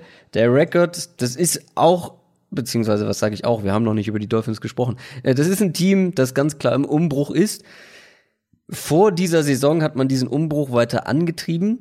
Mhm. Und ich finde, man kann sagen, mit klugen, wenn auch mit nicht besonders fancy Neuverpflichtungen. Ja. Fangen wir da Offense an. Ähm, da ist einiges neu bei den Receivern. Ähm, und die Receiver waren letztes Jahr eine der schlechtesten Gruppen, die es gab in dieser Liga, glaube ich. Ich finde, egal welche Positionsgruppe man überhaupt nimmt, also die Bills Receiver, die waren schon weit unten mit dabei. Ähm, du hast mich ja letztes, äh, letzte Woche gefragt, wer die Raiders Starter zum Ende der Saison waren. Weißt du es noch bei den Bills, wer da die Starting Receiver waren? Ja, auf jeden Fall Zay Jones und Robert Foster. Das müssten zwei auf jeden Fall gewesen sein. Ja, die waren ähm, vor allem am Ende auch noch mit dabei und dann Isaiah McKin McKenzie. Ach gut, den hätte ich jetzt nicht mehr. Also ich weiß Hat, noch, ähm, gut, Zay Jones war natürlich ein hoher Pick und Robert Foster war doch dieser unheimliche Speedster, oder? Das war doch dieser ja. wahnsinnig schnelle, der eigentlich nur, nur Deep Balls gefangen hat. Äh, naja, ich habe nochmal nachgeguckt, er ist, glaube ich, eine Ach, jetzt habe ich es wieder vergessen. Ähm, er war schnell bei der Combine, aber jetzt, ja, er war schon sehr schnell. Aber er war, glaub, er war auf jeden Fall, glaube ich, nur ein vertikaler Receiver, wenn ich das richtig Genau, er ist auch also, relativ. Ich glaube, er wurde gar nicht gedraftet am Ende. Ja, ich glaube auch, ja, ungedraftet. Genau, und Isaiah McKenzie war eben auch noch mit dabei. Lass uns lieber darüber sprechen, wer jetzt neu mit dabei sind, weil die drei sind immer noch im Roster. Mhm. Ähm, John Brown von den Ravens, ähm, auch viel Speed, den sie da bekommen, und Cole Beasley von den, von den Cowboys gekommen. Ja. Also Speed zum einen, ähm, mit noch ein bisschen mehr äh, Route Skills als jetzt ein Robert Foster womöglich und vor allem Slot Skills, ähm, die man letztes Jahr nicht so wirklich hatte. Ja. Diese beiden Spieler sind natürlich ein Upgrade. Das ist nicht sexy. finde ich. Das ist nicht fancy. Ich finde, Cole Beasley und John Brown sind nicht besonders fancy, aber sie sind ein Upgrade zu dem, was die Bills ja. da letztes Jahr auf der Wide Receiver Position hatten. Und gerade, was ich sehr spannend finde, John Browns Speed und eben aber auch noch ein bisschen mehr als nur Speed äh, mit dem Arm von Josh Allen, das finde ja. ich kann spannend werden. Das ist genau der Punkt. Es sind finde ich, zwei Verpflichtungen, die echt Sinn machen. Du brauchtest eine verlässliche Slotwaffe, auch wenn Josh Allen echt massiv Probleme hat mit seiner, mit seiner ähm, Underneath Accuracy. Aber du brauchtest einfach eine verlässliche Waffe und Cole Beasley ist genau das, hat eine der, der niedrigsten Dropquoten, ist generell einfach einer der, einer der effizientesten Slot-Receiver ähm, in den letzten zwei, drei Jahren. Und John Brown passt halt genau zu dem, was sie mit, mit Robert Foster letztes Jahr auch gespielt haben. Wir haben das, ähm, wir haben das oft genug gesehen, das hat sich durch die ganze Saison gezogen. Die, die Bills haben im Prinzip sobald Josh Allen auf dem Feld war, haben sie eine vertikale Passing Offense gespielt. Ähm, letztes Jahr, ich habe das jetzt auch nochmal nachgeschaut, kein anderer Starting Quarterback hat auch nur ansatzweise so viele seiner Pässe tief geworfen, also 20 Yards oder weiter wie Allen. Ähm, der stand bei fast 20 Prozent, kein anderer war überhaupt bei 17 Prozent, kein anderer Quarterback. Also das war ganz klar die, äh, die Identität dieser Offense gewissermaßen. Und jetzt haben sie eben auch die Waffen dafür. Und ähm, du wirst ja sicher auch noch gleich auf, auf äh, auf Josh Allen kommen, aber ich bin, für mich ist offensiv eben wirklich auch eine zentrale Frage, wie bauen sie die Offense weiter um Josh Allen herum zusammen? Ja, dann lass uns doch über Josh Allen reden. Ähm, das ist natürlich zum einen, wie bauen sie es um, um ihn herum auf, aber natürlich ist eigentlich die wichtigste Frage, wie die Entwicklung von Josh Allen weitergeht. Mhm. Er hatte jetzt im ersten Jahr auch mit Verletzungen zu kämpfen, hat ein paar Spiele aussetzen müssen. Aber im Grunde war er so, wie man es eigentlich erwarten konnte. Ist ein krasser Arm, deshalb Potenzial für krasse Würfe, so. Ja. Ähm, krasse Athletik generell, die hat vielleicht ein bisschen überrascht, äh, ein bisschen athletischer rübergekommen, als äh, ich das erwartet hätte. Aber eben auch krasse Fehler äh, und mhm. Ungenauigkeiten. Du hast gerade Underneath Accuracy gesagt, die, äh, die, die Accuracy-Probleme hat er auch bei tiefen Bällen hin und wieder. Und vor allem, was Entscheidungen angeht, da gab es einige, die ja. ziemlich falsch waren, ähm, nicht besonders gut waren. Ich habe dann mal äh, so ein paar Advanced Stats aufgerufen ähm, von Pro Football Focus. Da ist er eigentlich überall weit unten mit dabei. Adjusted Completion Percentage weit abgeschlagen auf dem letzten Platz. Ähm, genau, inkonstante Accuracy habe ich schon gesagt, egal welche Art von Würfe. Und dann Turnover-worthy Throws, also Würfe, die man als Quarterback nicht hätte nehmen sollen, ja. beziehungsweise die wahrscheinlich zu einem Turnover hätten führen können.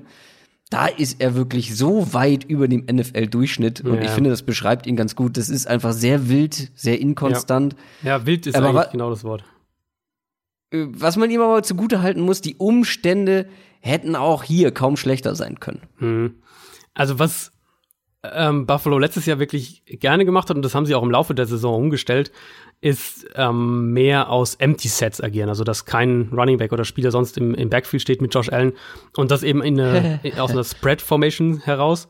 Ähm, und Allen eben so möglichst klare Reads ja. schon vor dem Snap zu geben. Und das, ähm, das dann auch versucht, daraus dann relativ einfache Reads Post-Snap zu machen. Also, dass Allen beispielsweise weiß, okay, wenn die Defense sich so aufstellt, dann muss ich nur nach rechts auf meine zwei Wide Receiver da schauen und äh, muss nicht das ganze Feld lesen, um es jetzt mal ganz einfach zu sagen. Und die Bills waren aus Empty Sets eben viel explosiver als aus ihren normalen Packages.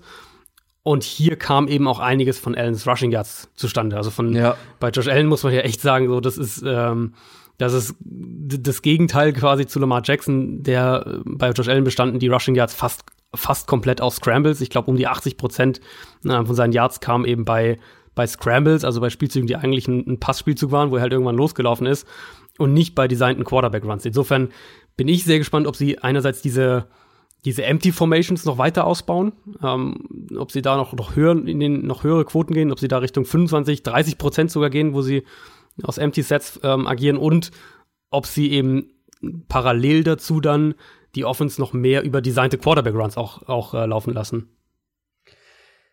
Ja, du, ich musste gerade so schmunzeln, als du meintest, ähm, sie waren so viel explosiver, ähm, wenn sie mit Empty Backfield gespielt haben, äh, weil was das Backfield angeht, haben sie jetzt eigentlich ein Überangebot an Spielern ja, und das, das haben sie sich selber zuzuschreiben.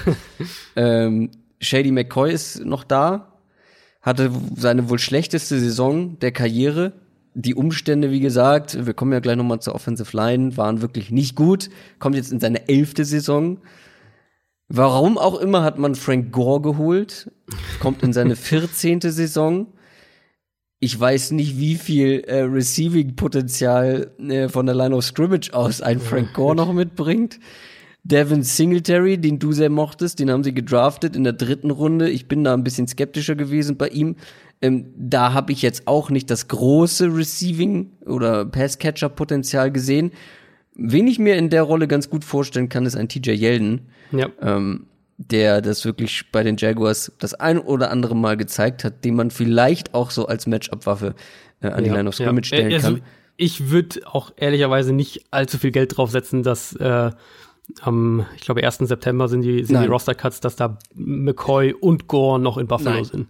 Das würde, also, ich mag ja McCoy sehr gerne, aber die allergrößte Explosivität bringen die beide nicht mehr so unbedingt mit. Ja, ne? und bei Frank Gore, hast du wahrscheinlich noch McCoy. mehr den, den, äh, du weißt, was du kriegst, Faktor so ein bisschen. Der, du, der wird auch, du kannst den Pass Protection stellen und so weiter. McCoy hat halt mehr, mehr Upside noch, aber ähm, Ja, ich, also wahrscheinlich also, werden wir sowieso sehen, dass diese Offense, was das Run-Game dann angeht, neben Josh Allen natürlich, ähm, mehr von Singletary und, und ähm, wer auch immer dann sonst noch da ist, getragen wird. Also ich könnte mir schon vorstellen, dass wir da ja. wirklich auch einen relativ bald dann den, die, den, die Übergabe des Staffelstabs sozusagen sehen und die beiden älteren Backs keine allzu große Rolle spielen, je nachdem, wer von ihnen überhaupt noch im Team dann ist.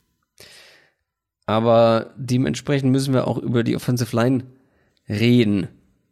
Die war eine große Katastrophe letztes Jahr mhm. und das wusste man eigentlich schon vorher. Ja, ich weiß nicht, ja. wie oft du das hier angekündigt hast. man ist sehenden Auges ins Verderben gerannt. Jetzt hat man aber einen spannenden Mann wie Cody Ford gedraftet. Man hat mit Mitch Morse deinen, glaube ich, Lieblingscenter der Free Agency geholt. Mhm. Tyne Siki ist noch gekommen ja. von den Redskins. Quinton Spain aus Tennessee ähm, der sich da gar nicht so verkehrt angestellt hat. Mhm. Also diese O-Line sollte vor allem verbessert sein ja. und vielleicht sogar das Potenzial zum NFL-Durchschnitt haben. Würde ich sagen, ja. Also Left Tackle Dion Dawkins ist ja so das geringste Problem gewesen, sage ich mal so. Mitch Morse definitiv ein Upgrade über Russell Bodine, ähm, wird eben, das ist wieder genau der Faktor, den ich eben bei, bei Donald gemeint habe, wird ihm eben vor allem auch, was, was das Lesen der Defense vor dem Snap angeht, helfen. Cody Ford kann Right Guard spielen oder Right Tackle. Wenn er Right Guard spielt, dann wäre ähm, dann wäre Tyne Sicki dein, dein äh, Starter daneben. Wenn er Right Tackle spielt, wird Spencer Long den Right Guard Posten übernehmen. Also im Prinzip ist die Line wahrscheinlich auf jedem Posten verbessert. Und das ist ja, schon das mal ist ein massives Upgrade. Wort. Ja. Das wird der ganzen Offense helfen, das wird Josh Allen zu einem gewissen Teil helfen, das wird den Running Backs helfen. Mhm. Ähm, wer auch immer da dann spielen wird, aber. Und du kannst, ähm, du kannst ja auch viel mehr machen damit einfach. Also, also aus einer reinen, äh, rein Offensive Coordinator Sicht gesprochen, kannst du ja viel mehr machen, wenn die Offensive Line halt funktioniert. Vor allem ist ja eine gute Offensive Line für das Spiel eines Josh Allen so enorm wichtig. Ja, ja er bringt ja. die athletischen Fähigkeiten mit, auch mal einem Rusher ausweichen zu können und on the run zu werfen. Aber eine vertikale Passing Offense braucht eben auch noch ein bisschen mehr Zeit, um sich zu entwickeln. Ja, und die Zeit gibt dir nur eine, eine Offensive Line und die hattest du letztes Jahr nicht. Und ich finde, das bringt einiges an Potenzial mit. Ja, ja. Auf der anderen Seite, wo ich kein Potenzial sehe, ist auf der Titan-Position. Zumindest wenig. ähm, Tyler Croft ja, ja. ist neu mit dabei. Dann hat man noch Rookie Dawson Knox, der auch eigentlich schon vor dem Draft so eine gewisse Wildcard war. Mhm. Ähm, das ist vielleicht ein kleines Upgrade ähm, zu vorher, zu letzter Saison, aber immer noch für mich unterdurchschnittlich. Es ist halt auf jeden Fall nicht das, womit du deine Offense aufbaust. Also sie haben ja letztes nee. Jahr äh, Charles Clay eigentlich noch gehabt. Ähm, der sich dann ja aber, glaube ich, auch irgendwann verletzt hat, wenn ich es richtig Ja, der hat nicht durchgespielt. Also, also genau, ist, ähm, das ist so okay, du kannst damit arbeiten, du kannst wahrscheinlich auch ein paar ähm, zwei Tight End Sets damit spielen, ohne dass es dich umbringt, aber es ist nicht es ist nicht das Herz deiner Offense. Das Herz deiner Offense ist das, was, äh, wo sie das Geld und die Ressourcen in der Offseason reingesteckt ja. haben. Klar, zum Teil ist es auch der Titan, die sind es auch die Titans, aber das sind eben vor allem ähm, die Wide Receiver und ich glaube, dass sie darüber auch noch mehr noch mehr machen wollen und es würde ja auch Sinn machen, wenn sie noch mehr aus Empty spielen wollen. Das ist das, was ich meinte mit, mit irgendwie kluge, kluge Verpflichtungen getätigt. Es ist alles nicht wahnsinnig aufregend, es ist, äh, aber macht irgendwo vieles Sinn.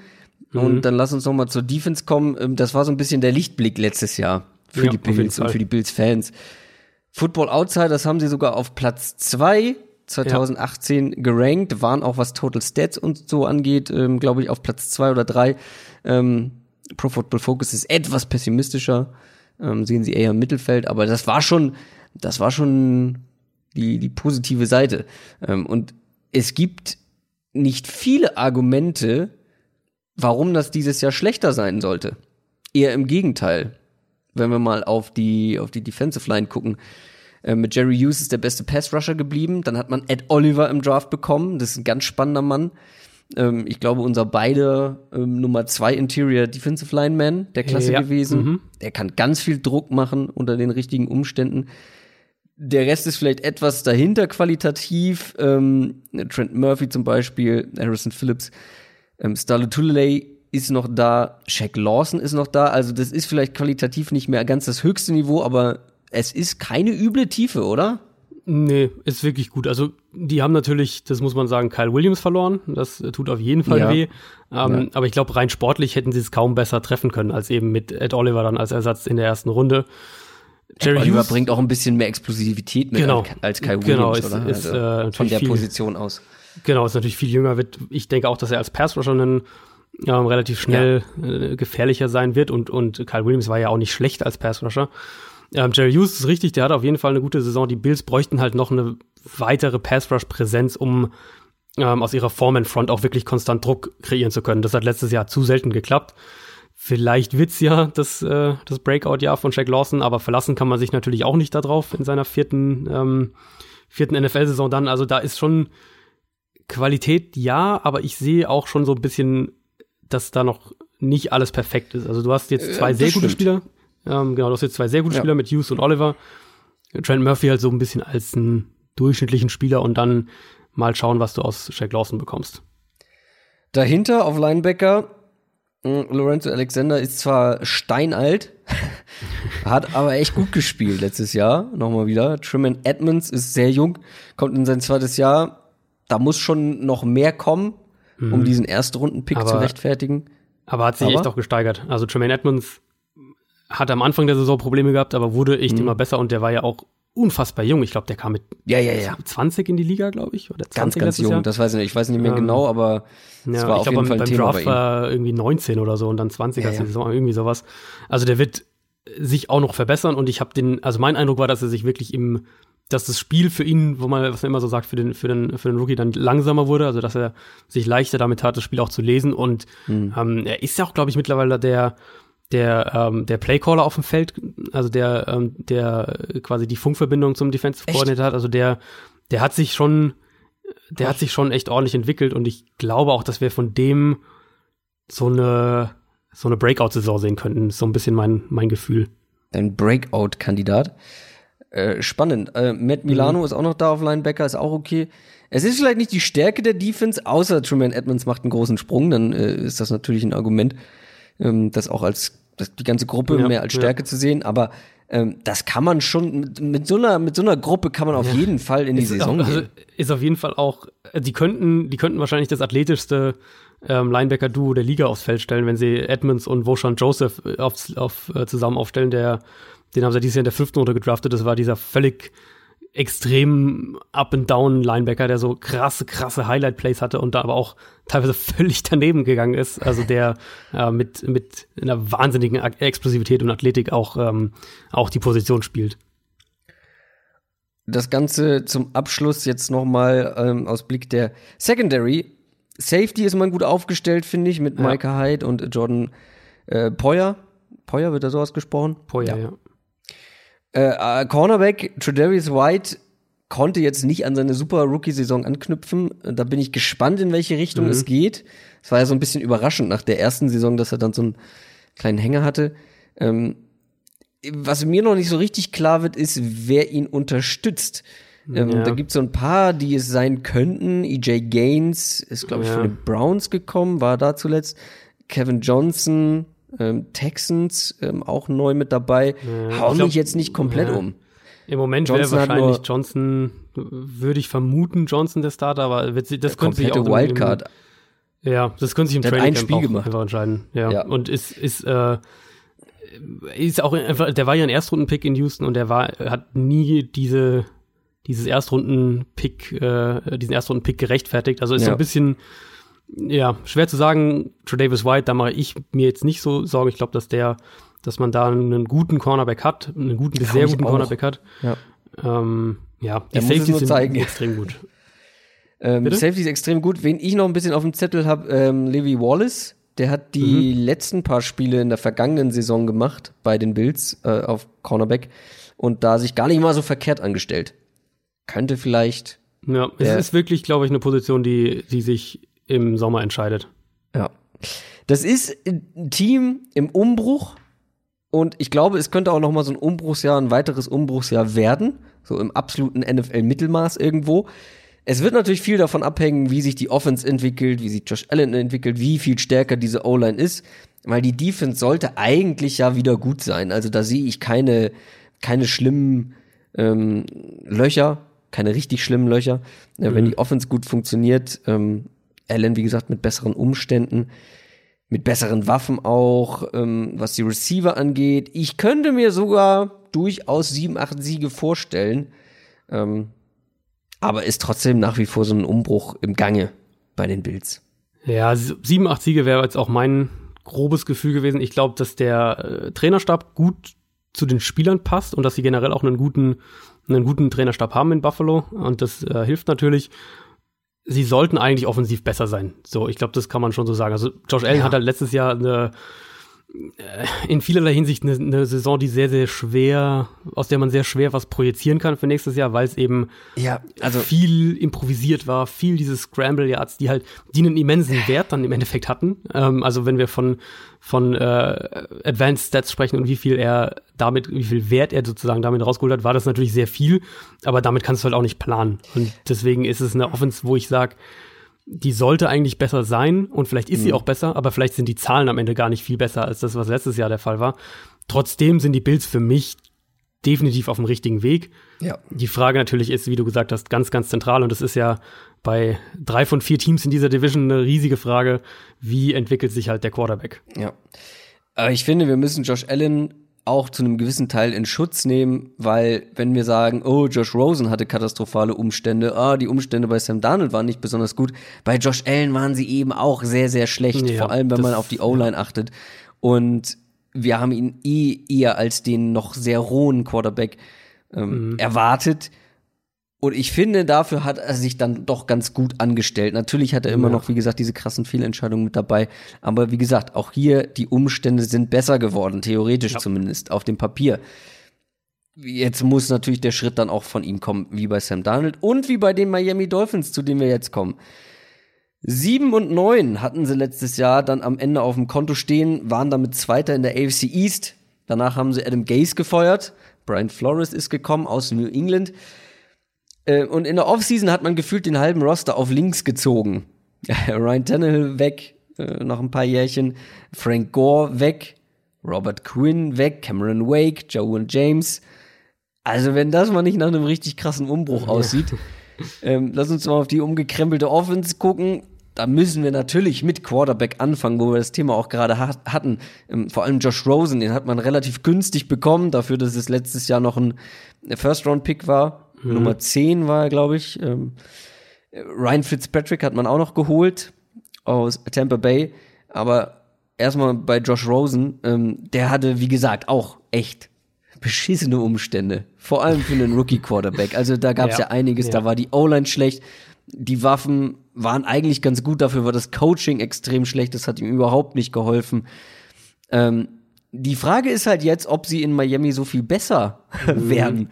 Äh, und ab wann er, was ich auch ganz spannend finde, ab wann er Starting Quarterback Ja. ist oder ob nicht doch Fitzpatrick in die Saison startet. Und auch hier ähm, hat mich der Schedule zum Start ein bisschen stutzig gemacht. Wenn wir das mal, versetzt euch mal in die Lage von einem jungen Josh Rosen oder einem Fitzpatrick, der zu ähm, sehr, auch einem sehr, einem sehr wilden Quarterback-Spiel neigt, kurz mal in die Lage und stellt euch die Defenses vor, auf die man trifft. Ravens, Patriots, Cowboys, Chargers, das sind alles brutale Das ist schon- Defenses. Das ist schon echt hart, ja. Dann Redskins ist auch, ja, ist auch eine okaye Defense und dann die Bills Defense, über die wir gerade gesprochen haben, die auch eigentlich ganz gut sein sollte, aber vor allem die ersten vier brutal für einen Quarterback. Also egal Ja, wer da ja. startet, wird's nicht leicht haben. Ganz im Gegenteil. Also meinst, du meinst, äh, vielleicht macht sogar Sinn, erst äh, Fitzpatrick zu verheizen. Fitzpatrick ja. zu starten, bevor du Rosen. Ja, ich mich würde es inzwischen auch gar nicht mehr so arg wundern, gar nicht jetzt unbedingt aus aus äh, aus man will ihn schützen Gründen, sondern einfach was man aus Miami bisher hört über den ähm, über den Frühling und über den Sommer ist klingt's einfach alles so, als wäre Fitzpatrick halt Aber- intern im Moment noch doch deutlich deutlich vor Rosen. Ähm, was man vielleicht an dieser Stelle noch kurz sagen muss, äh, wir sehen uns ja gegenseitig nicht. Äh, ich will Adrian natürlich nicht unterbrechen, wenn ich so rüde reingehe, aber man sieht sich gegenseitig nicht und es ist schwierig zu, ja, ja, ja, zu fühlen, wann der andere äh, fertig ist. Aber da wollte ich noch ganz kurz einhaken. Ähm, sollte es dir nicht aus Josh Rosens Sicht ein bisschen zu denken geben oder sollte das nicht für uns alarmierende Zeichen sein, wenn man sich gegen Fitzpatrick nicht durchsetzen kann als Also, Nummer wenn 10. er sich- Gut, ein James Winston hat es auch nicht geschafft, ich gebe es zu. ähm, Also wenn er sich nicht durchsetzen kann im Sinne von, wir haben Mitte September und die aus Miami sagen alle, ja, Fitzpatrick ist halt auch im Training klar besser, dann sollte man sich auf jeden Fall Sorgen machen. Ähm, Im Moment würde ich das mal einfach noch darauf schieben, dass Rosen kam ja auch, ähm, kam ja auch erst später und dass er ein junger Quarterback ist, der, ich glaube, im vierten Jahr seine vierte neue Offense oder sowas hat, wenn wir College dazu nehmen. Und Fitzpatrick ist halt einfach ein, ein unfassbar erfahrener Quarterback, der, äh, der dem eh alles sehr, egal ist, sehr- der macht, was er will. Gut, das, das auch. Und der aber auch einfach eine wahnsinnige Erfahrung darin hat, eine, eine NFL-Offense schnell zu verstehen. Ich denke, das, das spielt schon auch eine Rolle. Insofern würde ich es jetzt mal noch nicht zu hoch hängen, aber über den Sommer sollte sich das schon, äh, sollte sich das schon verändern. Ansonsten muss man sich da doch auch Sorgen machen, ja. Aber dann gucken wir doch mal auf die Umstände für den Quarterback, ob sie vielleicht besser sind als in Arizona oder nicht in Miami. Wir haben ja auch oft mal von Stärken und Schwächen einer Offense oder Defense gesprochen. Mhm. Da frage ich mich bei den Dolphins, wo ist die Stärke dieser Offense? Also was, Ja. welche Gruppe würdest du als Stärke bezeichnen? Vielleicht dann doch die Receiver noch mit Devontae Parker, Kenny Stills, Bryce Butler, Jakeem Grant, Albert Also- Wilson. Es ist wahrscheinlich am ehesten das Wide Receiver Core, wenn man eine Stärke nennen will. Aber man muss, denke ich, alles, was man zu den Dolphins sagt, muss man unter diesen, unter diese Ja. Überschrift setzen. Das ist ein Team, das ähm, ganz klar im Umbruch ist und das ein, ähm, ein Team, das sich dessen auch vor allem eben bewusst ist und diesen Umbruch ähm, sehr, sehr aktiv gestaltet, indem man eben in die Zukunft investiert und sich, äh, sich Cap Space sichert. Deswegen lässt man eben diese älteren Spieler, die sicher noch alle ein, zwei gute Jahre im Tank haben, aber deswegen lässt man die halt gehen, indem man sich äh, Draft Picks sichert durch Trades, durch Compensatory Picks und Ja. so weiter. Trotzdem natürlich gilt erstmal, um nochmal, um diese Quarterback-Sache abzuschließen, Umbruch hin oder her, du musst halt deinen Quarterback irgendwann finden. Das ist eben die zentrale Aufgabe so für jedes Team, sofern du nicht einen Top 10, Top 12 Quarterback irgendwie hast. Ähm, ein Umbruch in der NFL kann noch so super geplant sein und, und noch so super umgesetzt werden. Wenn du eben den Quarterback am Ende nicht findest, wird es trotzdem in einer Enttäuschung enden. Das ist ja, die Browns sind ja wirklich das beste Beispiel, die einen Umbruch hier am Reißbrett geplant quasi und, und äh, alles so auf, auf diesen Umbruch ausgerichtet. Aber wenn sie halt nicht Baker Mayfield finden, dann Haben sie ja wir halt jahrelang davor nicht. Genau, haben sie halt auch ja lange nicht. Und dann, dann reden wir ja halt auch nicht so positiv über diesen Umbruch. Und deswegen macht es absolut Sinn, aus Dolphins Sicht alles zu versuchen, um eben diesen Quarterback zu finden, auch mitten im Umbruch. Und deswegen ist der, der Deal für Rosen eben so ideal und ist auch genau das, was ich gerade gemeint habe. Das ist der Versuch, einen Quarterback zu finden mit vergleichsweise geringem Risiko. Ähm, ich hoffe und, und ich wünsche Rosen auch wirklich das absolutes Beste. Der war in, in Arizona in einer extrem undankbaren Situation, du hast ja gesagt, und, und hat das trotzdem alles mit wahnsinnig viel Stil und, und Klasse auch gelöst. Und du wirst ähm, auch von keinem Mitspieler aus Arizona ein, äh, ein schlechtes Wort über ihn hören. Ich frage mich eben so ein bisschen, und da kommen wir dann zu den Umständen, das große Thema für mich erstmal war in Arizona eben diese Offensive Line, die halt wirklich ein riesiges Problem war. Und ähm, ich frage mich ehrlicherweise, wie viel besser das in Miami sein wird. Und ich glaube, die Dolphins haben, das muss man sagen, das haben sie, das hatte Arizona letztes Jahr nicht. Und Arizona hat halt auch wahnsinnig viele Verletzungen. Aber die Dolphins haben jetzt erstmal mit Larry, Laramie Tunzel auf Left Tackle einen absoluten Fixpunkt, ähm, der sich letztes Jahr auch nochmal stabilisiert und verbessert hat. Und das ist so der Spieler, um den herum du diese Offensive Line auch aufbaust. Daniel Kilgore auf Center ist, glaube ich, auch in Ordnung. Damit kann man zumindest arbeiten. Aber ansonsten sehe ich da halt echt massive Fragezeichen und vor allem auch keinerlei Tiefe. Also wenn wir Jordan da Mills, ist das nicht mein, äh, mein Liebling aus Buffalo? Doch ja, ja, der ist Den Starting mal Right so Tackle durch einen, ja, den ich mal so durch einen Dreck förmlich gezogen habe, weil der mir mehrfach Ja. katastrophal in einem Spiel aufgefallen Ja, das, also, ist. das ist halt schon so ein, das droht dem, äh, den Dolphins und Rosen definitiv, dass die Offensive Line wieder ein Problem sein wird mit, selbst wenn Tanzel fit bleibt, ähm, wenn Tanzel sich verletzt, dann ist sowieso alles irgendwie gelaufen in der Offensive Line, aber selbst wenn Tanzel fit bleibt, ist es einfach eine Line, die nicht die individuelle Qualität hat und die vor allem auch echt keine Tiefe hat. in diesem besagten Offensive Line Ranking von Pro Football Focus auf dem letzten Platz. Die Dolphins, Ja, ja, ja. die Also, wird's mitgehen wahrscheinlich, ne?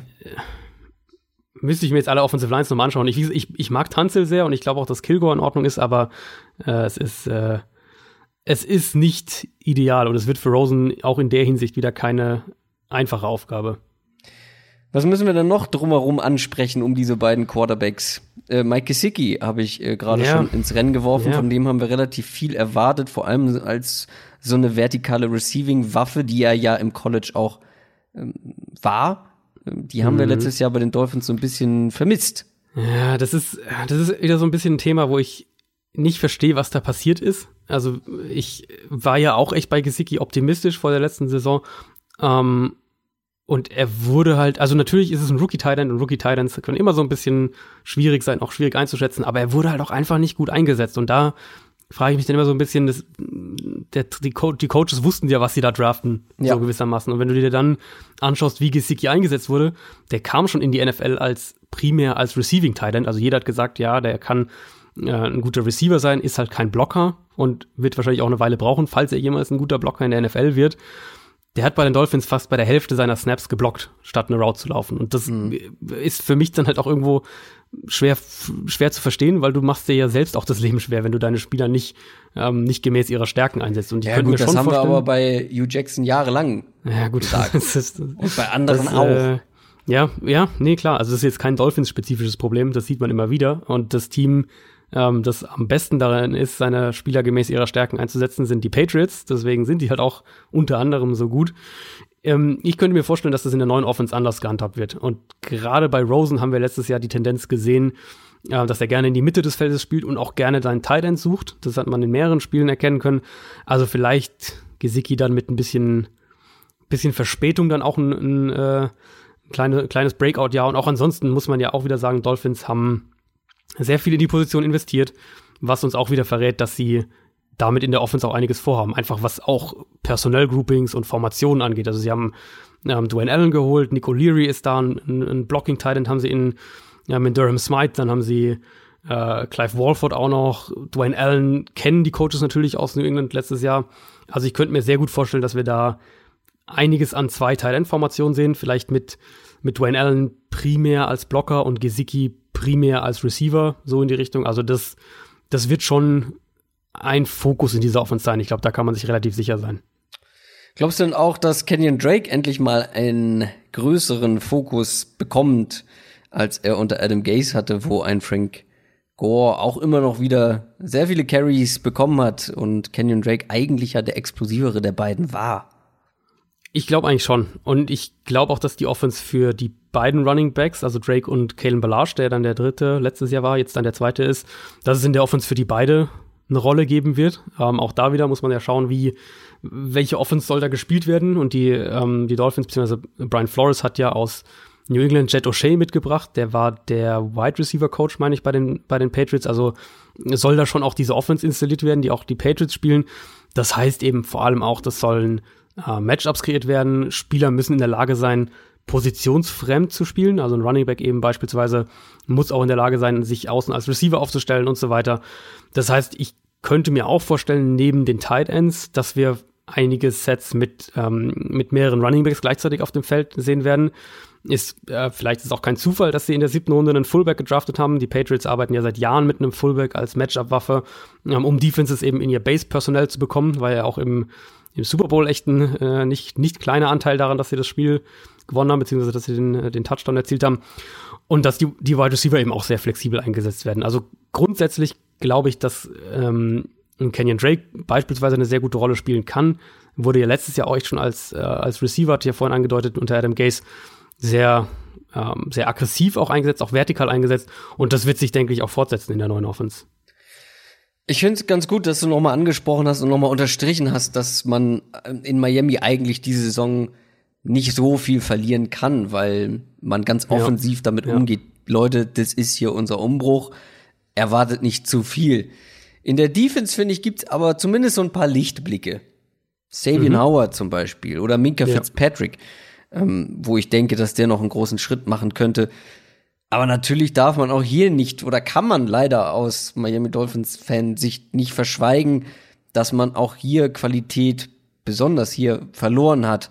Vor allem eben mit Blick auf die D-Line. Wir haben die etwas älteren Herren schon ja. angesprochen. Äh, zum Beispiel hat man auch die beiden besten Pass-Rusher gehen lassen. Ähm, und der einzig richtig ernstzunehmende Ersatz ist Christian Wilkins, der eher über die die Innenseite der Line mhm. kommt und ein Edge Rush Ersatz hat man sich jetzt nicht gerade drum bemüht, würde nee. ich mal so sagen. Nee, kann man nicht sagen. ja, also die Secondary ist vermutlich, würde ich schon sagen, der beste Part des ganzen Teams insgesamt aktuell, wenn wir Offense und Defense zusammen anschauen. Ähm, Savian Howard haben sie ja gerade auch mit dem großen Vertrag nochmal langfristig gebunden. Der soll der Nummer 1 Cornerback eben in dieser Defense werden. Also das, was, äh, was Flores mit Stefan Gilmore bei den Patriots hatte. Dass er das konstant kann, ist bei ihm nach wie vor so die, größte Frage. Ähm, das muss er auch erst noch zeigen. Er hat letztes Jahr auch wieder echt richtig, richtig gute Spiele gehabt, aber er hat halt auch immer wieder noch diese, diese Durchhängerspiele drin. Das Potenzial ist auf jeden Fall da. Und ich schätze auch, dass er diese Rolle relativ schnell bekommen wird, um dann einfach mal zu schauen, wie er sich da drin schlägt. Äh, Minka Fitzpatrick ist seinem Pre-Draft-Hype, würde ich mal sagen, sehr, sehr gerecht geworden. Der wurde letztes Jahr, wurde er schon überall sehr flexibel eingesetzt, im Slot, Outside, als Free Safety. Und alles, was man da so hört von Brian Flores und aus Miami, deutet darauf hin, dass er noch vielseitiger eingesetzt werden soll, also noch mehr eine Matchup-Waffe, eine defensive Matchup-Waffe gewissermaßen. Ähm, Safety generell finde ich ist sehr, sehr gut mit, äh, mit TJ McDonald auch noch und Rashad Jones, meines Wissens nach, nach wie vor in, äh, in Miami. Da halten sich ja auch Trade-Gerüchte. Mal schauen, was da passiert. Aber da sind sie insgesamt schon gut aufgestellt. Zweiter Cornerback-Spot ist noch so ein bisschen, ja, ein bisschen ein Fragezeichen. Sie haben, äh, sie haben Bowie McCain noch. Ansonsten Cordrea Tankersley könnte vielleicht da noch mal eine Chance bekommen. Der hat letztes Jahr eine schlechte Saison gehabt und sich dann im November das Kreuzband gerissen. Mal schauen, ob sie den, ähm, ob sie dem noch mal die Chance geben wollen. Ansonsten Eric Rowe könnte da auch ein Favorit sein, um, äh, um einen Outside-Spot zu bekommen, der auch aus, ähm, aus New England kam, also auch eine gewisse Scheme-Vertrautheit da sein sollte. Du hast gesagt, Secondary eher die Stärke. Ja. Der, der Defense. Ähm, wenn wir dann aber weiter uns umgucken, zum Beispiel, was die Linebacker-Position angeht, mhm. oder eben auch hm, den Edge Rush. Ja, ja. Wo bewegen wir uns denn dann? Also Edge Rush ist für mich das, wo ich sagen würde, da sieht man den Umbruch ganz besonders stark. Ähm, Wilkins denke ich, könnte sehr schnell der Fixpunkt in der Defensive Line werden, was äh, nicht allzu viel Gutes über die Spieler um ihn herum aussagt, weil das ist halt doch immer noch ein Rookie, auch wenn ich, ähm, wenn ich Wilkins als Spieler echt ganz gerne mag. Was aber der auch für ihn sehr ungewohnt was, sein wird, weil genau, ja, ja. im College hatte er das genaue Gegenteil. Da war ein ja. Teil von einer unfassbar starken genau. Defensive Line. Er kommt ähm, wahrscheinlich jetzt, jetzt, in eine schlechtere, in eine schlechtere Defensive Line, als er im. College hatte. das ähm, muss er jetzt was schaffen. Ja, also äh, Edge Rush generell ist eine Riesenbaustelle. Da, das weiß jeder Dolphins-Fans, das weiß, Dolphins-Fan, das weiß auch jeder, jeder Coach, denke ich, in Miami, äh, ohne, ohne äh, Robert Quinn und Cam Wake. Du hast eigentlich Charles Harris und alles darüber hinaus ist ein Fragezeichen. Und Harris selbst ist jetzt noch keiner, bei dem man mit Sicherheit sagt, um den bauen wir jetzt wirklich einen richtig, richtig guten Pass Rush auf. Ähm, da wird es natürlich spannend sein zu sehen, wie schnell Flores diese Patriots Defense installieren kann. Ähm, das haben wir auch schon ein, zwei Mal thematisiert. Patriots Defense funktioniert ja einfach ohne dominanten Edge Rusher, also braucht den nicht unbedingt. Und vielleicht kann da Wilkins dann wirklich mehr noch ein, haben ein Fixpunkt werden, eben mit, mit disziplinierten Two-Gappern um ihn herum, also Spielern, die, die viel Raum einfach besetzen und, und die viel Raum, äh, Raum fressen können und dann eben äh, viel mit, mit Pressure, mit Blitzcalls eben von den Linebackern und gerade auch einem Spieler wie Minka Fitzpatrick, wenn du eben die Secondary hast, um das so zu spielen. Ich glaube, Dolphins-Fans können ganz entspannt irgendwie in diese Saison gehen. Ja. Weil ja. du kannst eigentlich nur gewinnen und selbst wenn du, wenn du viel verlierst, ist es vielleicht gar nicht so schlecht, ja. weil dann kriegst du einen sehr hohen Pick. Ja. Kriegst du mehrere höhere Picks ähm, und man hat nächstes Jahr vermutlich eine, eine relativ gute Quarterback-Klasse. Wenn Josh Rosen nicht der Mann für die Zukunft ist, dann hättest du zumindest die Chance, die einen relativ weit oben aussuchen zu können. Das ist dann ja auch irgendwie was Positives und ich glaube, da muss man die Erwartungen bei den Dolphins dieses Jahr. Ja, ja. Oh, äh, wie hoch siehst du denn das Potenzial des Überraschen? Also ich habe ein Interview von einer in Anführungszeichen Dolphins-Expertin gesehen, einer amerikanischen, die auf einmal davon gesprochen hat, äh, die Dolphins werden schlechter gemacht, als sie eigentlich sind. Und das wäre doch überhaupt nicht überraschend, wenn die nicht vielleicht im NFL-Mittelfeld am Ende landen. Gut, das NFL-Mittelfeld kann er auch, äh, kann er schon fünf Siege sein. Ähm, pff, also sagen wir es mal so, wenn, mich würde es wundern, wenn sie mehr als fünf Spiele gewinnen. Das, das wäre für mich eine Überraschung. Wenn sie mehr als fünf Spiele gewinnen, wäre es für mich eine Überraschung. Ich habe Ja, sie im Moment, also ich weiß nicht, siehst du ein Team, wo du sagst, das ähm, ist für dich eher der Favorit als auf den Nummer 1 Pick als die Dolphins? Nein, also ganz objektiv betrachtet, ähm, wenn wir uns wirklich mal einfach nur die Qualität auf dem Papier und das, was wir wissen, anschauen, ist hier am wenigsten Qualität vorhanden. Ich Ja, glaube, sie würden ja. auch in meinem Power Ranking, was ich noch nicht gemacht habe, auf dem letzten Platz landen, so leid es mir tut. Mhm. Ähm, und natürlich in den Madden Rati- Ratings sind sie auch auf dem letzten Platz, wenn das mal nichts bedeutet. nee, aber ganz im Ernst, also auf dem Papier sehe ich hier halt wenig Positives, außer Josh Rosen macht eine absolute Explosion, außer ähm, Brian Flores ist der, muss man ja auch noch mal dazu sagen, das ist ein Coach in seinem ersten Jahr, ein Head Coach Ja. in seinem ersten Jahr, der nicht so wahnsinnig Offensive viel Coordinator in seinem ersten Jahr, alles, Ja, alles genau. neu. Also ja, ich habe es nämlich für mich auch genauso. Also ich habe mir als mein mein Fazit für die Dolphins eben aufgeschrieben, dass sie für mich stand heute der Favorit auf den Nummer 1 Pick sind im nächsten Draft. Und ich glaube halt ehrlich gesagt, wie du es eben auch schon angedeutet hast, wenn man jetzt die Dolphins Bosse in einem äh, in einem ehrlichen Moment fragt, dann dann fänden die das jetzt gar nicht so schlimm, solange halt nicht die, solange es halt nicht so eine Saison wird, wie die Cardinals letztes Jahr gespielt haben, wo du halt einfach nur Grütze spielst von, äh, vom ersten bis zum letzten Spiel. Es, ist, ein, es ist halt ein Umbruchsjahr und, und im Prinzip geht es um zwei Sachen. Es geht einmal darum, zu erkennen, ob die, ob der Trainerstab funktioniert und ob das Scheme funktioniert, das sie spielen wollen.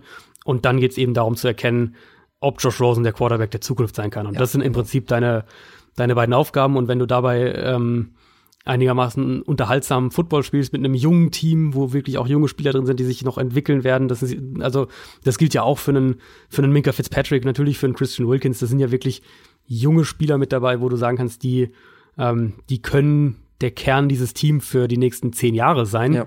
Aber die stehen halt jetzt auch noch am Anfang ihrer Entwicklung. Und sowas kann ja auch ein, also finde ich, ein ganz charmantes Jahr eigentlich sein, wo du jetzt in eine Saison gehst und sagst, wir, ähm, wir, wir gucken halt mal, wie wir uns so, wie wir uns so schlagen und vor allem halt, wie sich diese jungen Spieler entwickeln. Und wenn wir am Ende nur vier Spiele gewinnen, dann ist es halt so. Aber wenn wir dafür sagen können, wir glauben, dass wir hier einen Kern von fünf, sechs, sieben Spielern haben, um den wir wirklich ein, ein Team für die nächsten zehn Jahre aufbauen können, dann wäre das in der, in der Endabrechnung für mich immer noch ein Erfolg als Saison.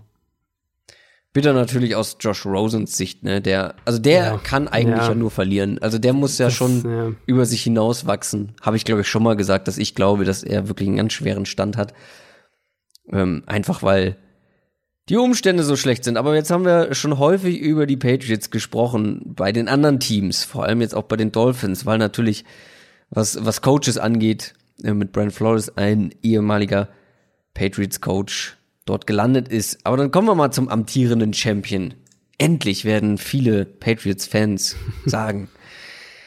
Und nicht nur amtierender Super Bowl-Champion, sondern auch seit 2009, also seit zehn Jahren, AFC East Champion. Das ist so krass. Ich habe jetzt auch nochmal nachgeschaut, dass sie echt die letzten zehn Jahre und Ja, und 15 dann- der letzten 16, ne? Genau, genau. Die Statistik hatte ich auch noch im, im Ärmel. Äh, sie haben nur ein Jahr krass. abgegeben, glaube ich, an die Dolphins war's.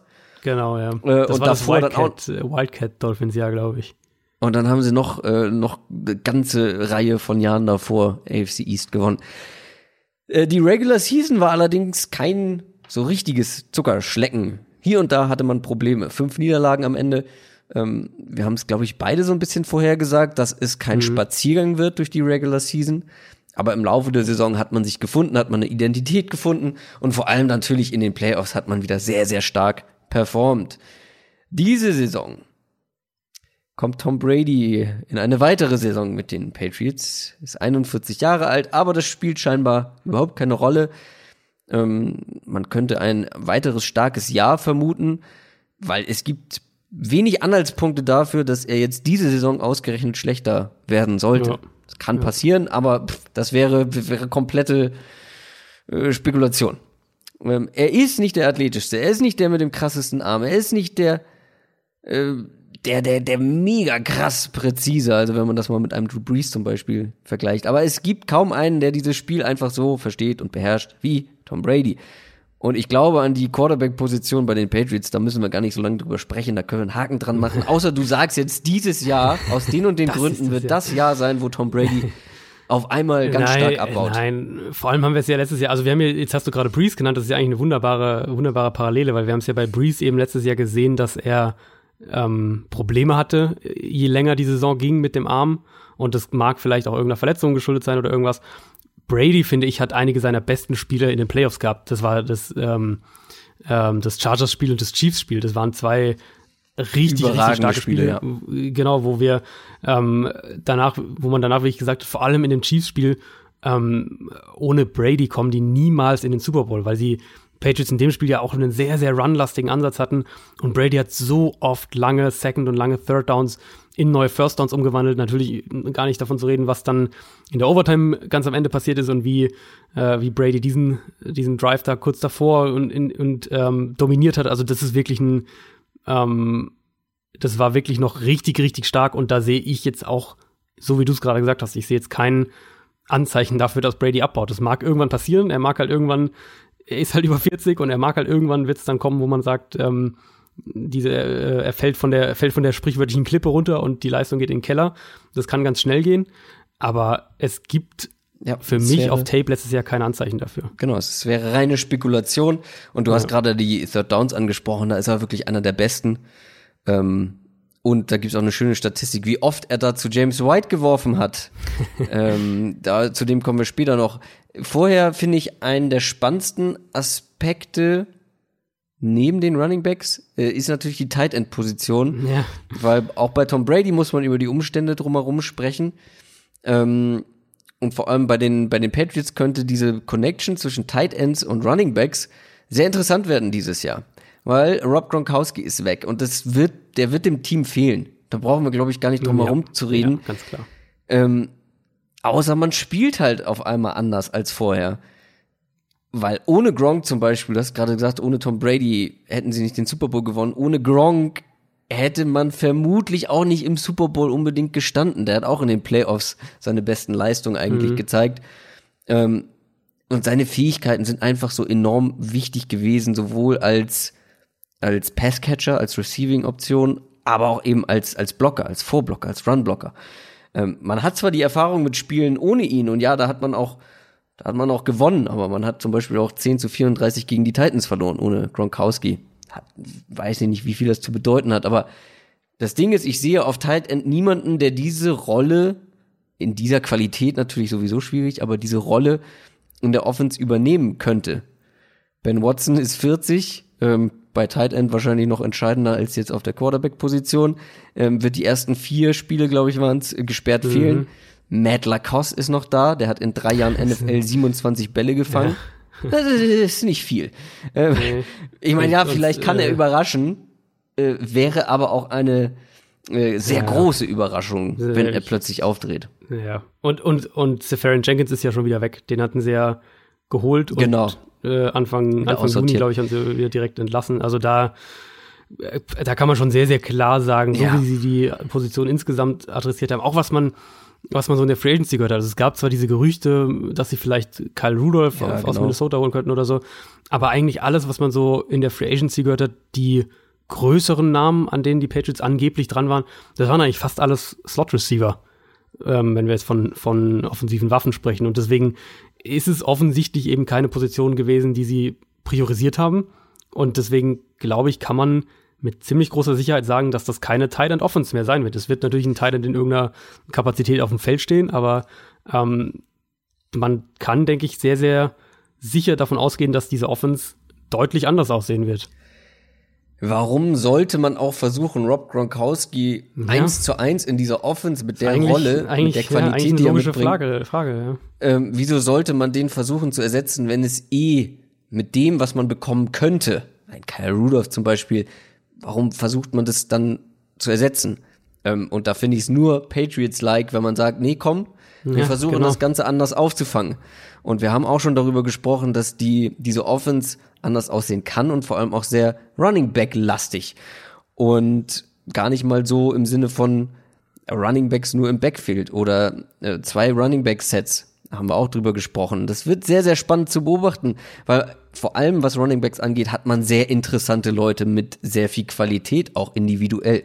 Ähm, alleine Sony Michel und James White ergänzen sich hervorragend. James White vor mhm. allem, ähm, du sagst immer wieder, äh, den darf man auf keinen Fall unterschätzen. Der hat einen ganz, ganz hohen Wert. Ja, und wenn man ja. sich diese Third Down Statistik anguckt, ähm, wo er einfach mit Abstand, glaube ich, der am meisten angeworfen oder am häufigsten angeworfene Spieler von Tom Brady ist, ähm, der ganz oft diese Third Downs ähm, ja, für die Patriots geschafft hat, ähm, plus eben seine Matchup Waffenfähigkeiten, die er einfach mitbringt, äh, dann hat man einen James Devlin, den du angesprochen hast, den Fullback, den darf man nicht vergessen. Also der könnte auch diese Vorblocker-Rolle eines Gronkowskis zu einem gewissen Teil übernehmen, beziehungsweise auch schon übernommen hat letztes Jahr. Und dann hat man in der dritten Runde auch noch Damian Harris geholt, auch ein sehr guter Short Yardage Back eigentlich, der auch vor allem für Sony Michel einspringen kann, wenn der mal wieder mit Verletzungen zu kämpfen hat. Hat glaube ich in dieser äh, Offseason sich wieder am, äh, am Knie operieren lassen. Und mhm. Rex Burkett ist auch noch da, der gewisse Fähigkeiten hat. Also mit diesem Potenzial kannst du viele schöne Dinge machen und ich traue, wenn nicht den Patriots zu, ähm, damit auch viele schöne Dinge anzustellen, eben wenn man diese Waffe, Gronkowski, verliert, aber andere Leute hat, die eben Qualität haben, um damit dann eine andere Offense zu basteln, die wir ja auch teilweise schon gesehen haben letztes Jahr mit den zwei Running Backs, vor allem dann auch mit einem mit einem Fullback zum Beispiel. Ja, ja, es ist, also es ist ja letztes Jahr echt auch schon eine, eine 21 Personal Offense gewesen zu einem ordentlichen Teil. Ähm, Devlin, der Fullback, hat letztes Jahr über 35 Prozent der Offense-Snaps gespielt. Das ist ähm, eine absolute Ausnahme. Das gibt's eigentlich nur, nur in San Francisco sonst mit Kyle Juszczyk. Ansonsten macht das keine Offense. Und da ist schon für mich auch so ein bisschen die Frage, ob wir das noch intensiver sehen werden. Also, dass sie jetzt wirklich nochmal einen, einen Drittrunden-Pick in Damien Harris investieren, nachdem sie letztes Jahr einen Erstrunden-Pick ja, mit Sony Michel investiert haben, ist schon eine ziemliche Ansage, was Ressourcenverteilung angeht. Dementsprechend könnte ich mir das sehr gut vorstellen, dass wir wieder sehr, sehr viel mit also sowieso mit einem Running Back und Fullback auf dem Feld, aber auch mit zwei Running Backs zusammen auf dem Feld sehen werden. Da bin ich sehr gespannt, ob wir da vielleicht sogar einen kleinen Trend hinsehen. Wir hatten das ja auch bei den, ja, bei den Rams thematisiert, dass ich mir das da auch vorstellen könnte, dass McVay vielleicht was mit zwei Running Backs zusammen auf dem Feld sich überlegt. Also eventuell ist das ein, ähm, ein Part, der eine größere Rolle noch einnimmt. Und dann die, ähm, der andere Punkt ist ganz klar, um den Übergang zu den Receivern zu machen. Sie haben sich sehr große physische Receiver geholt, die alle auch im Slot spielen können. Mit Demarius Thomas, der in die Kategorie fällt, ähm, Dontrell Inman und natürlich ein Keel Harry, den sie, den sie in der ersten Runde gedraftet haben. Also das scheint schon auch ein Muster zu sein, was da irgendwie so ein bisschen, was da so ein bisschen eine Rolle spielt. Also du glaubst, sie machen die Box voll mit allem, was sie haben. Das ist so ein bisschen, das ist so ein bisschen die Frage, ne? Ob sie, ob sie sagen, wir, wir haben irgendwo eine, eine äh, Markt, Marktschwäche entdeckt oder eine, was, wo wir reinstoßen können mit, äh, wenn wir aus Kondensformationen irgendwie das Feld in die Breite ziehen, ob es da irgendwas gibt, was sie machen. Das, ich würde es nicht ausschließen. Auf jeden Fall sehe ich den Trend, ähm, dass das Spiel sich so ein bisschen also sozusagen so, es gibt eigentlich zwei Optionen. Entweder das Spiel verengt sich oder sie sagen halt, wir gehen, wir spielen ganz, ganz viel, zum Beispiel mit James White und Rex Burker zusammen auf dem Feld, aber wir gehen, wir machen das aus Spread-Formation und ziehen das Feld eher in die Breite. Du kannst halt mit dem Personal, was sie jetzt sich da so zusammengeholt haben, kannst du halt beides machen. Das ist ja auch das, was, äh, was auf diese Receiver halt zutritt. Also die können ja alle außen oder im Slot spielen. Deswegen ähm, ja. wird es vielleicht auch einfach eine extrem und flexible Offense sein. Da ging auch meine, gehen auch meine Vermutungen so ein bisschen hin, weil wir haben letztes Jahr schon häufig gesehen, sowohl in der Defense, aber auch in der Offense, dass man Defenses vor ein schon Pre-Snap vor ein großes Problem stellt. Äh, und Brainfuck quasi bei den Defense-Koordinatoren äh, auslöst oder für Verwirrung sorgt, eben, wenn du siehst, okay, die und die Leute stehen jetzt im Huddle von den Patriots in der Offense, du aber am Ende keine Ahnung hast, was sie in welcher Formation auch immer spielen könnten, weil du eben diese flexiblen Leute hast, wie ein James ja, White, wie ein genau. Rex Burker, die an der Line of Scrimmage stehen können, aber im Backfield, äh, James Devlin, weißt du auch nicht, was er macht. Ähm, und dann kommen wir jetzt mal zu den Receivern äh, zum Beispiel Nikhil Harry, äh, von dem ich sehr viel halte, den sie in der ersten Runde gedraftet habe, mhm. was auch sehr ungewohnt ist für die Patriots. Und ich glaube auch, es gibt keinen Rookie Wide Receiver, der einen besseren Spot erwischt hat als dieses Team oder als als äh, Nikhil Harry in diesem Team.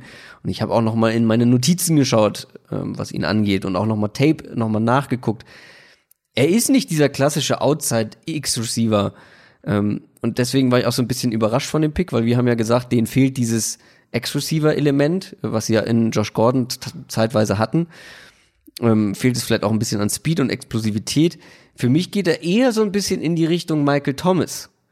Ähm, mhm, ist vielleicht noch ja, etwas physischer, ja. ähm, aber auch einer, der vor allem so auf mittleren Distanzen ganz gut angeworfen mhm. werden könnte, der nach dem Catch, also auch auf kurzen ähm, Distanzen, was noch was danach kreieren kann, nach dem Catch, ähm, kann er einiges reißen, hat er im College sehr, sehr häufig gemacht mit Wide Receiver Screens und der eben auch mal im Slot spielen kann. Auch bei ihm weißt du also nicht, was machen sie? Stellen sie ihn outside auf, im Slot und ja, genau. wo, wie werfen sie ihn vielleicht an?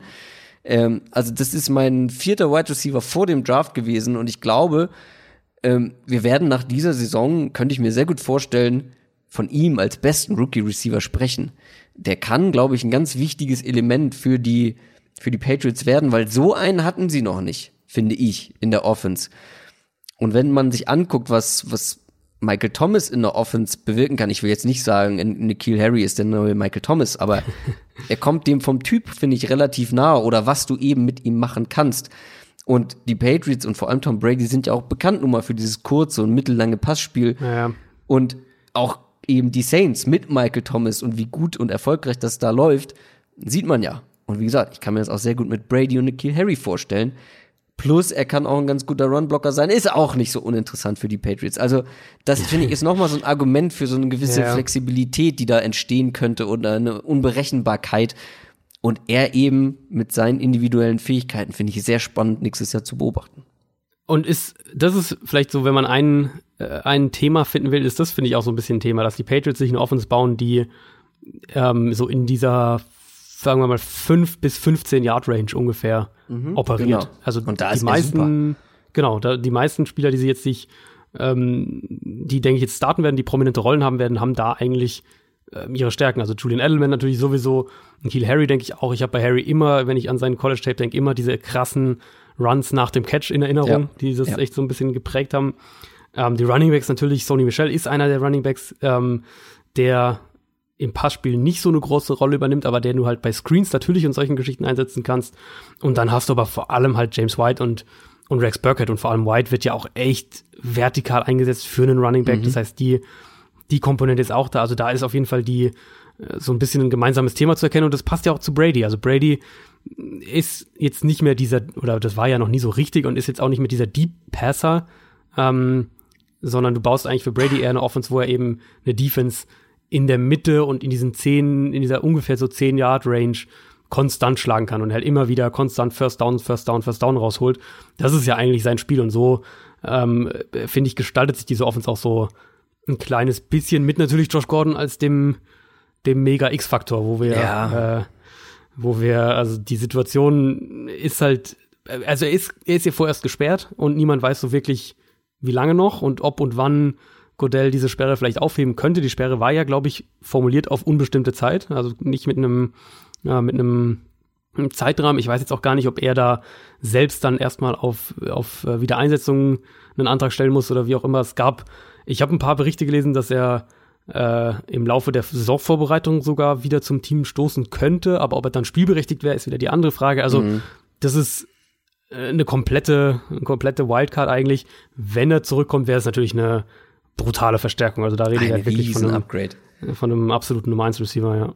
Weil wenn du dann eben auch noch dieses Outside, dieses dominante Outside-Element, wo man ja. ja. relativ schnell gesehen hat bei ihm, dass er das sein kann und dass man das auch, dass Brady das auch zu nutzen weiß. und du forderst Fällen. natürlich auch eine, eine, also du forderst ja damit auch von der Coverage einen gewissen Tribut sozusagen. Also die Coverage muss ja, ja. wenn Josh Gordon sich outside als als Ex-ISO-Receiver aufstellt, muss die Coverage das ja äh, zu einem gewissen Grad respektieren. Ja, und vor allem eben, wenn du das umdrehst, du sagst, okay, wir machen die Box voll, weil wir haben ja irgendwie zwei Running Backs äh, im Backfield oder äh, du hast noch, also äh, du hast noch irgendwie zwei Slot-Receiver, keine Ahnung, also wir machen die Box voll als Defense. Ja, okay, aber den da außen dürfen wir nicht außer, außer ja. Acht lassen, weil ja. wenn der tief äh, irgendwie geht im Eins gegen Eins, der kann jeden Verteidiger Eins gegen Eins schlagen. Der Typ ist ein Tier. Ähm, das wird, Also ich sag mal so, aus äh, analytischer Sicht wird das ganz, ganz spannend zu beobachten sein. Ähm, sagen wir mal, als Casual Football-Fan könnten die Patriots auch wieder sehr langweilig werden, tatsächlich ein bisschen, oder? ähm, weiß ich gar nicht. Ich, also Vielleicht habe ich zu wenig Casual-Fan. Kurzpass, Kurzpass, Fan First Down. Ja, es ist jetzt, es wird wahrscheinlich keine spektakuläre Run, Offense. Kurzpass, First Down. Äh, um es so zu, äh, um so zu sagen, ja. Es wird wahrscheinlich keine spektakuläre Offense, aber es wird vermutlich wieder eine, eine wahnsinnig präzise Offense, weil was man ja auch nicht vergessen darf, ähm, die Patriots hatten letztes Jahr eine der besten Offensive Lines in der NFL. Danke, und, dass du sie ansprichst, äh, ja. Ja, und das ähm, war halt nicht nur, weil Brady den Ball schnell los wird, klar. Ja. Das ist ein Faktor, aber das ist, war letztes Jahr sicher nicht der einzige Faktor. Und äh, gut, Trent Brown ist jetzt weg, da ist aber eh so ein bisschen, bin ich zumindest, habe zumindest noch ein bisschen Zweifel, inwieweit bei, bei ihm eher ein Produkt des Schemes eben war. Und du hast natürlich die, die logische Nachfolge quasi mit Isaiah Wynn, Win, dem ersten ja. Pick letztes Jahr. Ähm, genau, der hat ja die ganze Saison verletzt verpasst und dazu haben sie ja letzt, jetzt dieses Jahr auch nochmal zwei Offensive Linemen in der dritten und vierten Runde gedraftet. Also da ist auch die, die Tiefe nochmal ein bisschen besser und sie haben, das muss man einfach sagen, sie haben halt in Dante Skarnek ja den besten Offensive Line Coach der Liga und für mich gibt's keinen Positionscoach in einem Team, ähm, der wichtiger wäre als der Offensive Line Coach. Ich finde, der Offensive Line Coach hat den meisten Einfluss darauf, wie das Team auf dem Feld spielt, um es mal so zu sagen. Und die, die Patriots sind, äh, sind da halt auch einfach unglaublich gut aufgestellt, sowohl was die Spieler angeht, als auch eben was das Coaching angeht. Und vor allem finde ich ganz spannend, der holt ja wirklich aus eigentlich durchschnittlichen O-Linern ja, genau. überdurchschnittliches raus. Also Trent genau. Brown zum Beispiel ist eigentlich so ein Kandidat, Jack Mason. Ähm, und ganz spannend finde ich eben auch, wie wenig Geld sie eigentlich individuell in diese ja, O-Line investieren. Das ist wirklich ich glaube, auf Platz 25 liegen sie da, was das investierte Geld angeht, ähm, sind aber eigentlich eine Top 10 auf jeden Fall kannst du ja, wahrscheinlich Top, noch ein Top bisschen. 10, wahrscheinlich, letztes Jahr waren sie wahrscheinlich sogar Top 5, muss man es, äh, ja. muss man Ich meine, letztes Jahr, du siehst ja auch, wenn man sich die Line anschaut, da waren, was da für Spieler sind, äh, sind da spielen halt Mid-Round-Picks und, und mhm. undrafted Free Agents und, und Trent Brown, den die sich per Trade aus San Francisco geholt haben. Also da spielen ja keine, ähm, keine Spieler, die halt auch, die jetzt Außer hochkaliber wären. So. Genau, der wird jetzt dann die Ausnahme ja, sozusagen sein, aber ähm, das ist schon, das ist schon echt, echt sehr, sehr gut. Und wie gesagt, es ist halt nicht nur das Coaching, sondern auch das, was er eben aus den Spielern macht. Er macht ja die Spieler wirklich auch besser. Ihr merkt, die Patriots sind wirklich äh, ein Team, über das man viel sprechen kann. Aber lass uns zur Defense auch noch kommen. Das war jetzt nur die Offense. Ja. Auch an der D-Line wurde jemand ähm, nicht bezahlt, sondern ziehen gelassen. Trey Flowers. Der hat woanders dann äh, viel Geld bekommen. Bei den Lions, ähm, das macht man sowieso bei den Patriots eher selten. Mhm. Dafür hat man sich Michael Bennett geholt, der perfekt in diese Line, in diese Defense passt, wie wir schon oft bilanziert haben. Ähm, das kann man auch über Rookie Chase Winovich sagen, den du ja, ja sehr magst, dass, dass der da auch sehr gut hinpasst. Das ist auf dem Papier keine, wie letztes Jahr eigentlich, keine angsteinflößende Line. Vor allem mhm. auch was Pass Rush angeht. Wie gesagt, das war sie letztes Jahr auch schon nicht und es hat trotzdem ganz gut funktioniert bei den Patriots. Also ähm, Lawrence Guy, Danny Shelton, Michael Bennett. Ähm, das sind alles keine Namen, wo du zusammenzuckst eigentlich. Aber ja, du sprichst ja. auch immer wieder an, die Stärke der Patriots Line ist eine andere. Ja, es ist halt mit, also es hilft dir natürlich, wenn du einen starken individuellen Spieler hast, wie es Trey Flowers letztes Jahr war. Das ist ganz klar. Das trifft auch auf die Patriots zu, das trifft auf jede Defense zu. Aber die Patriots sind halt äh, im Vergleich mit anderen Defenses wahrscheinlich am wenigsten darauf angewiesen. Ähm, sie setzen einfach auf einen anderen Spielertyp. Sie setzen auf eine, ähm, auf Spieler, die two-gappen können, also die auch viel Platz besetzen können in der Defensive Line, gerade im Zentrum. Und da ersetzt äh, Mike Pennell eben Malcolm Brown, den sie ja verloren haben. Danny Shelton haben sie dann am Ende gehalten. Und ansonsten ändert sich ja personell da gar nicht so wahnsinnig viel. Also das Bennett zu, oder Flowers zu Bennett ist halt so ein leichtes Downgrade, ja. Aber auch jetzt hält sich echt in Grenzen und Chase Winovich hast du noch dazu bekommen. Also ist es ein, ähm, in der Summe bist du wahrscheinlich sogar noch ein bisschen besser aufgestellt, wenn wir von der Rotation auch sprechen. Und dann ähm, kommt noch in der, in, auf, bei den Linebackern dazu Javon Bentley wieder zurück nach seiner Verletzung. Sie haben Jamie Collins zurückgeholt. Falls der das Team schafft, ist der auch noch mal ähm, ist auch nochmal ein Kandidat. Und da, für mich setzt das dann eben so wenn wir das dann weiterdenken daran an, dass eigentlich fast am spannendsten für mich ist zu sehen, wie Belichick die Defense von einem, vom Scheme-Aspekt her weiterentwickelt und von, von dem wir grundsätzlich die Defense spielen will, weil da sind die Patriots für mich einfach ganz weit vorne, wahrscheinlich am weitesten vorne in der Entwicklung. Vor allem eben, wenn man sieht, ähm, wie sie Coverage priorisieren, dann, das ist dann eben dieser Faktor, keine teuren Pass-Rusher bezahlen und ihren Druck auf die Quarterbacks über das Scheme kreieren, nämlich unheimlich viele angetäuschte Rusher, angetäuschte ja. Blitzes, ja, was vor allem ja eben dann in, im Endeffekt in freien Rushes für die Linebacker resultiert. Das haben wir letztes Jahr ganz oft gesehen mit Calvin Neu und Dante Hightower, die ähm, ganz oft eben frei durchkamen oder, oder quasi frei durchkamen zum Quarterback. Das heißt, das Scheme funktioniert halt wirklich super und ich glaube, dass das zu einem gewissen Grad, so wie die Patriots es spielen, auch die Zukunft in der NFL sein wird, wenn wir eben davon reden, wie Defenses die Passing Offenses stoppen können und äh, und Belichick ist, ist der perfekte Coach dafür und hat halt auch die Spieler in der Secondary, um so spielen zu können. Schöne Überleitung. Du hast jetzt schon einige Namen genannt, weil ich habe mir aufgeschrieben, so hinter der Defensive Line hast du eigentlich nur gute Duos. Du ja. hast das äh, Linebacker-Duo mit Dante Hightower und Calvin Neu zum Beispiel angesprochen, was auf einem sehr, sehr hohen Niveau gespielt hat letztes Jahr. Cornerback-Duo aus ähm, Stefan Gilmore und Jason McCordy auch mhm. sehr gut. Und ein starkes Safety-Duo mit Devin McCordy ja. und äh, Patrick Chung. Äh, die wichtigste Frage oder die sich mir direkt gestellt hat, siehst du irgendwo eine wirklich ernstzunehmende Schwachstelle in dieser Defense?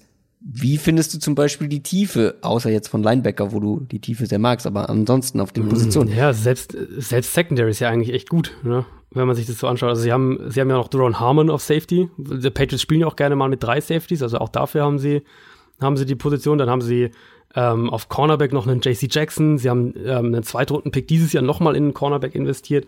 Ähm, sie haben auch noch einen Duke Dawson, den Zweitrunden-Pick vom letzten Jahr. Also auch da ist die Tiefe echt, hm. echt sehr, sehr ordentlich, muss man sagen.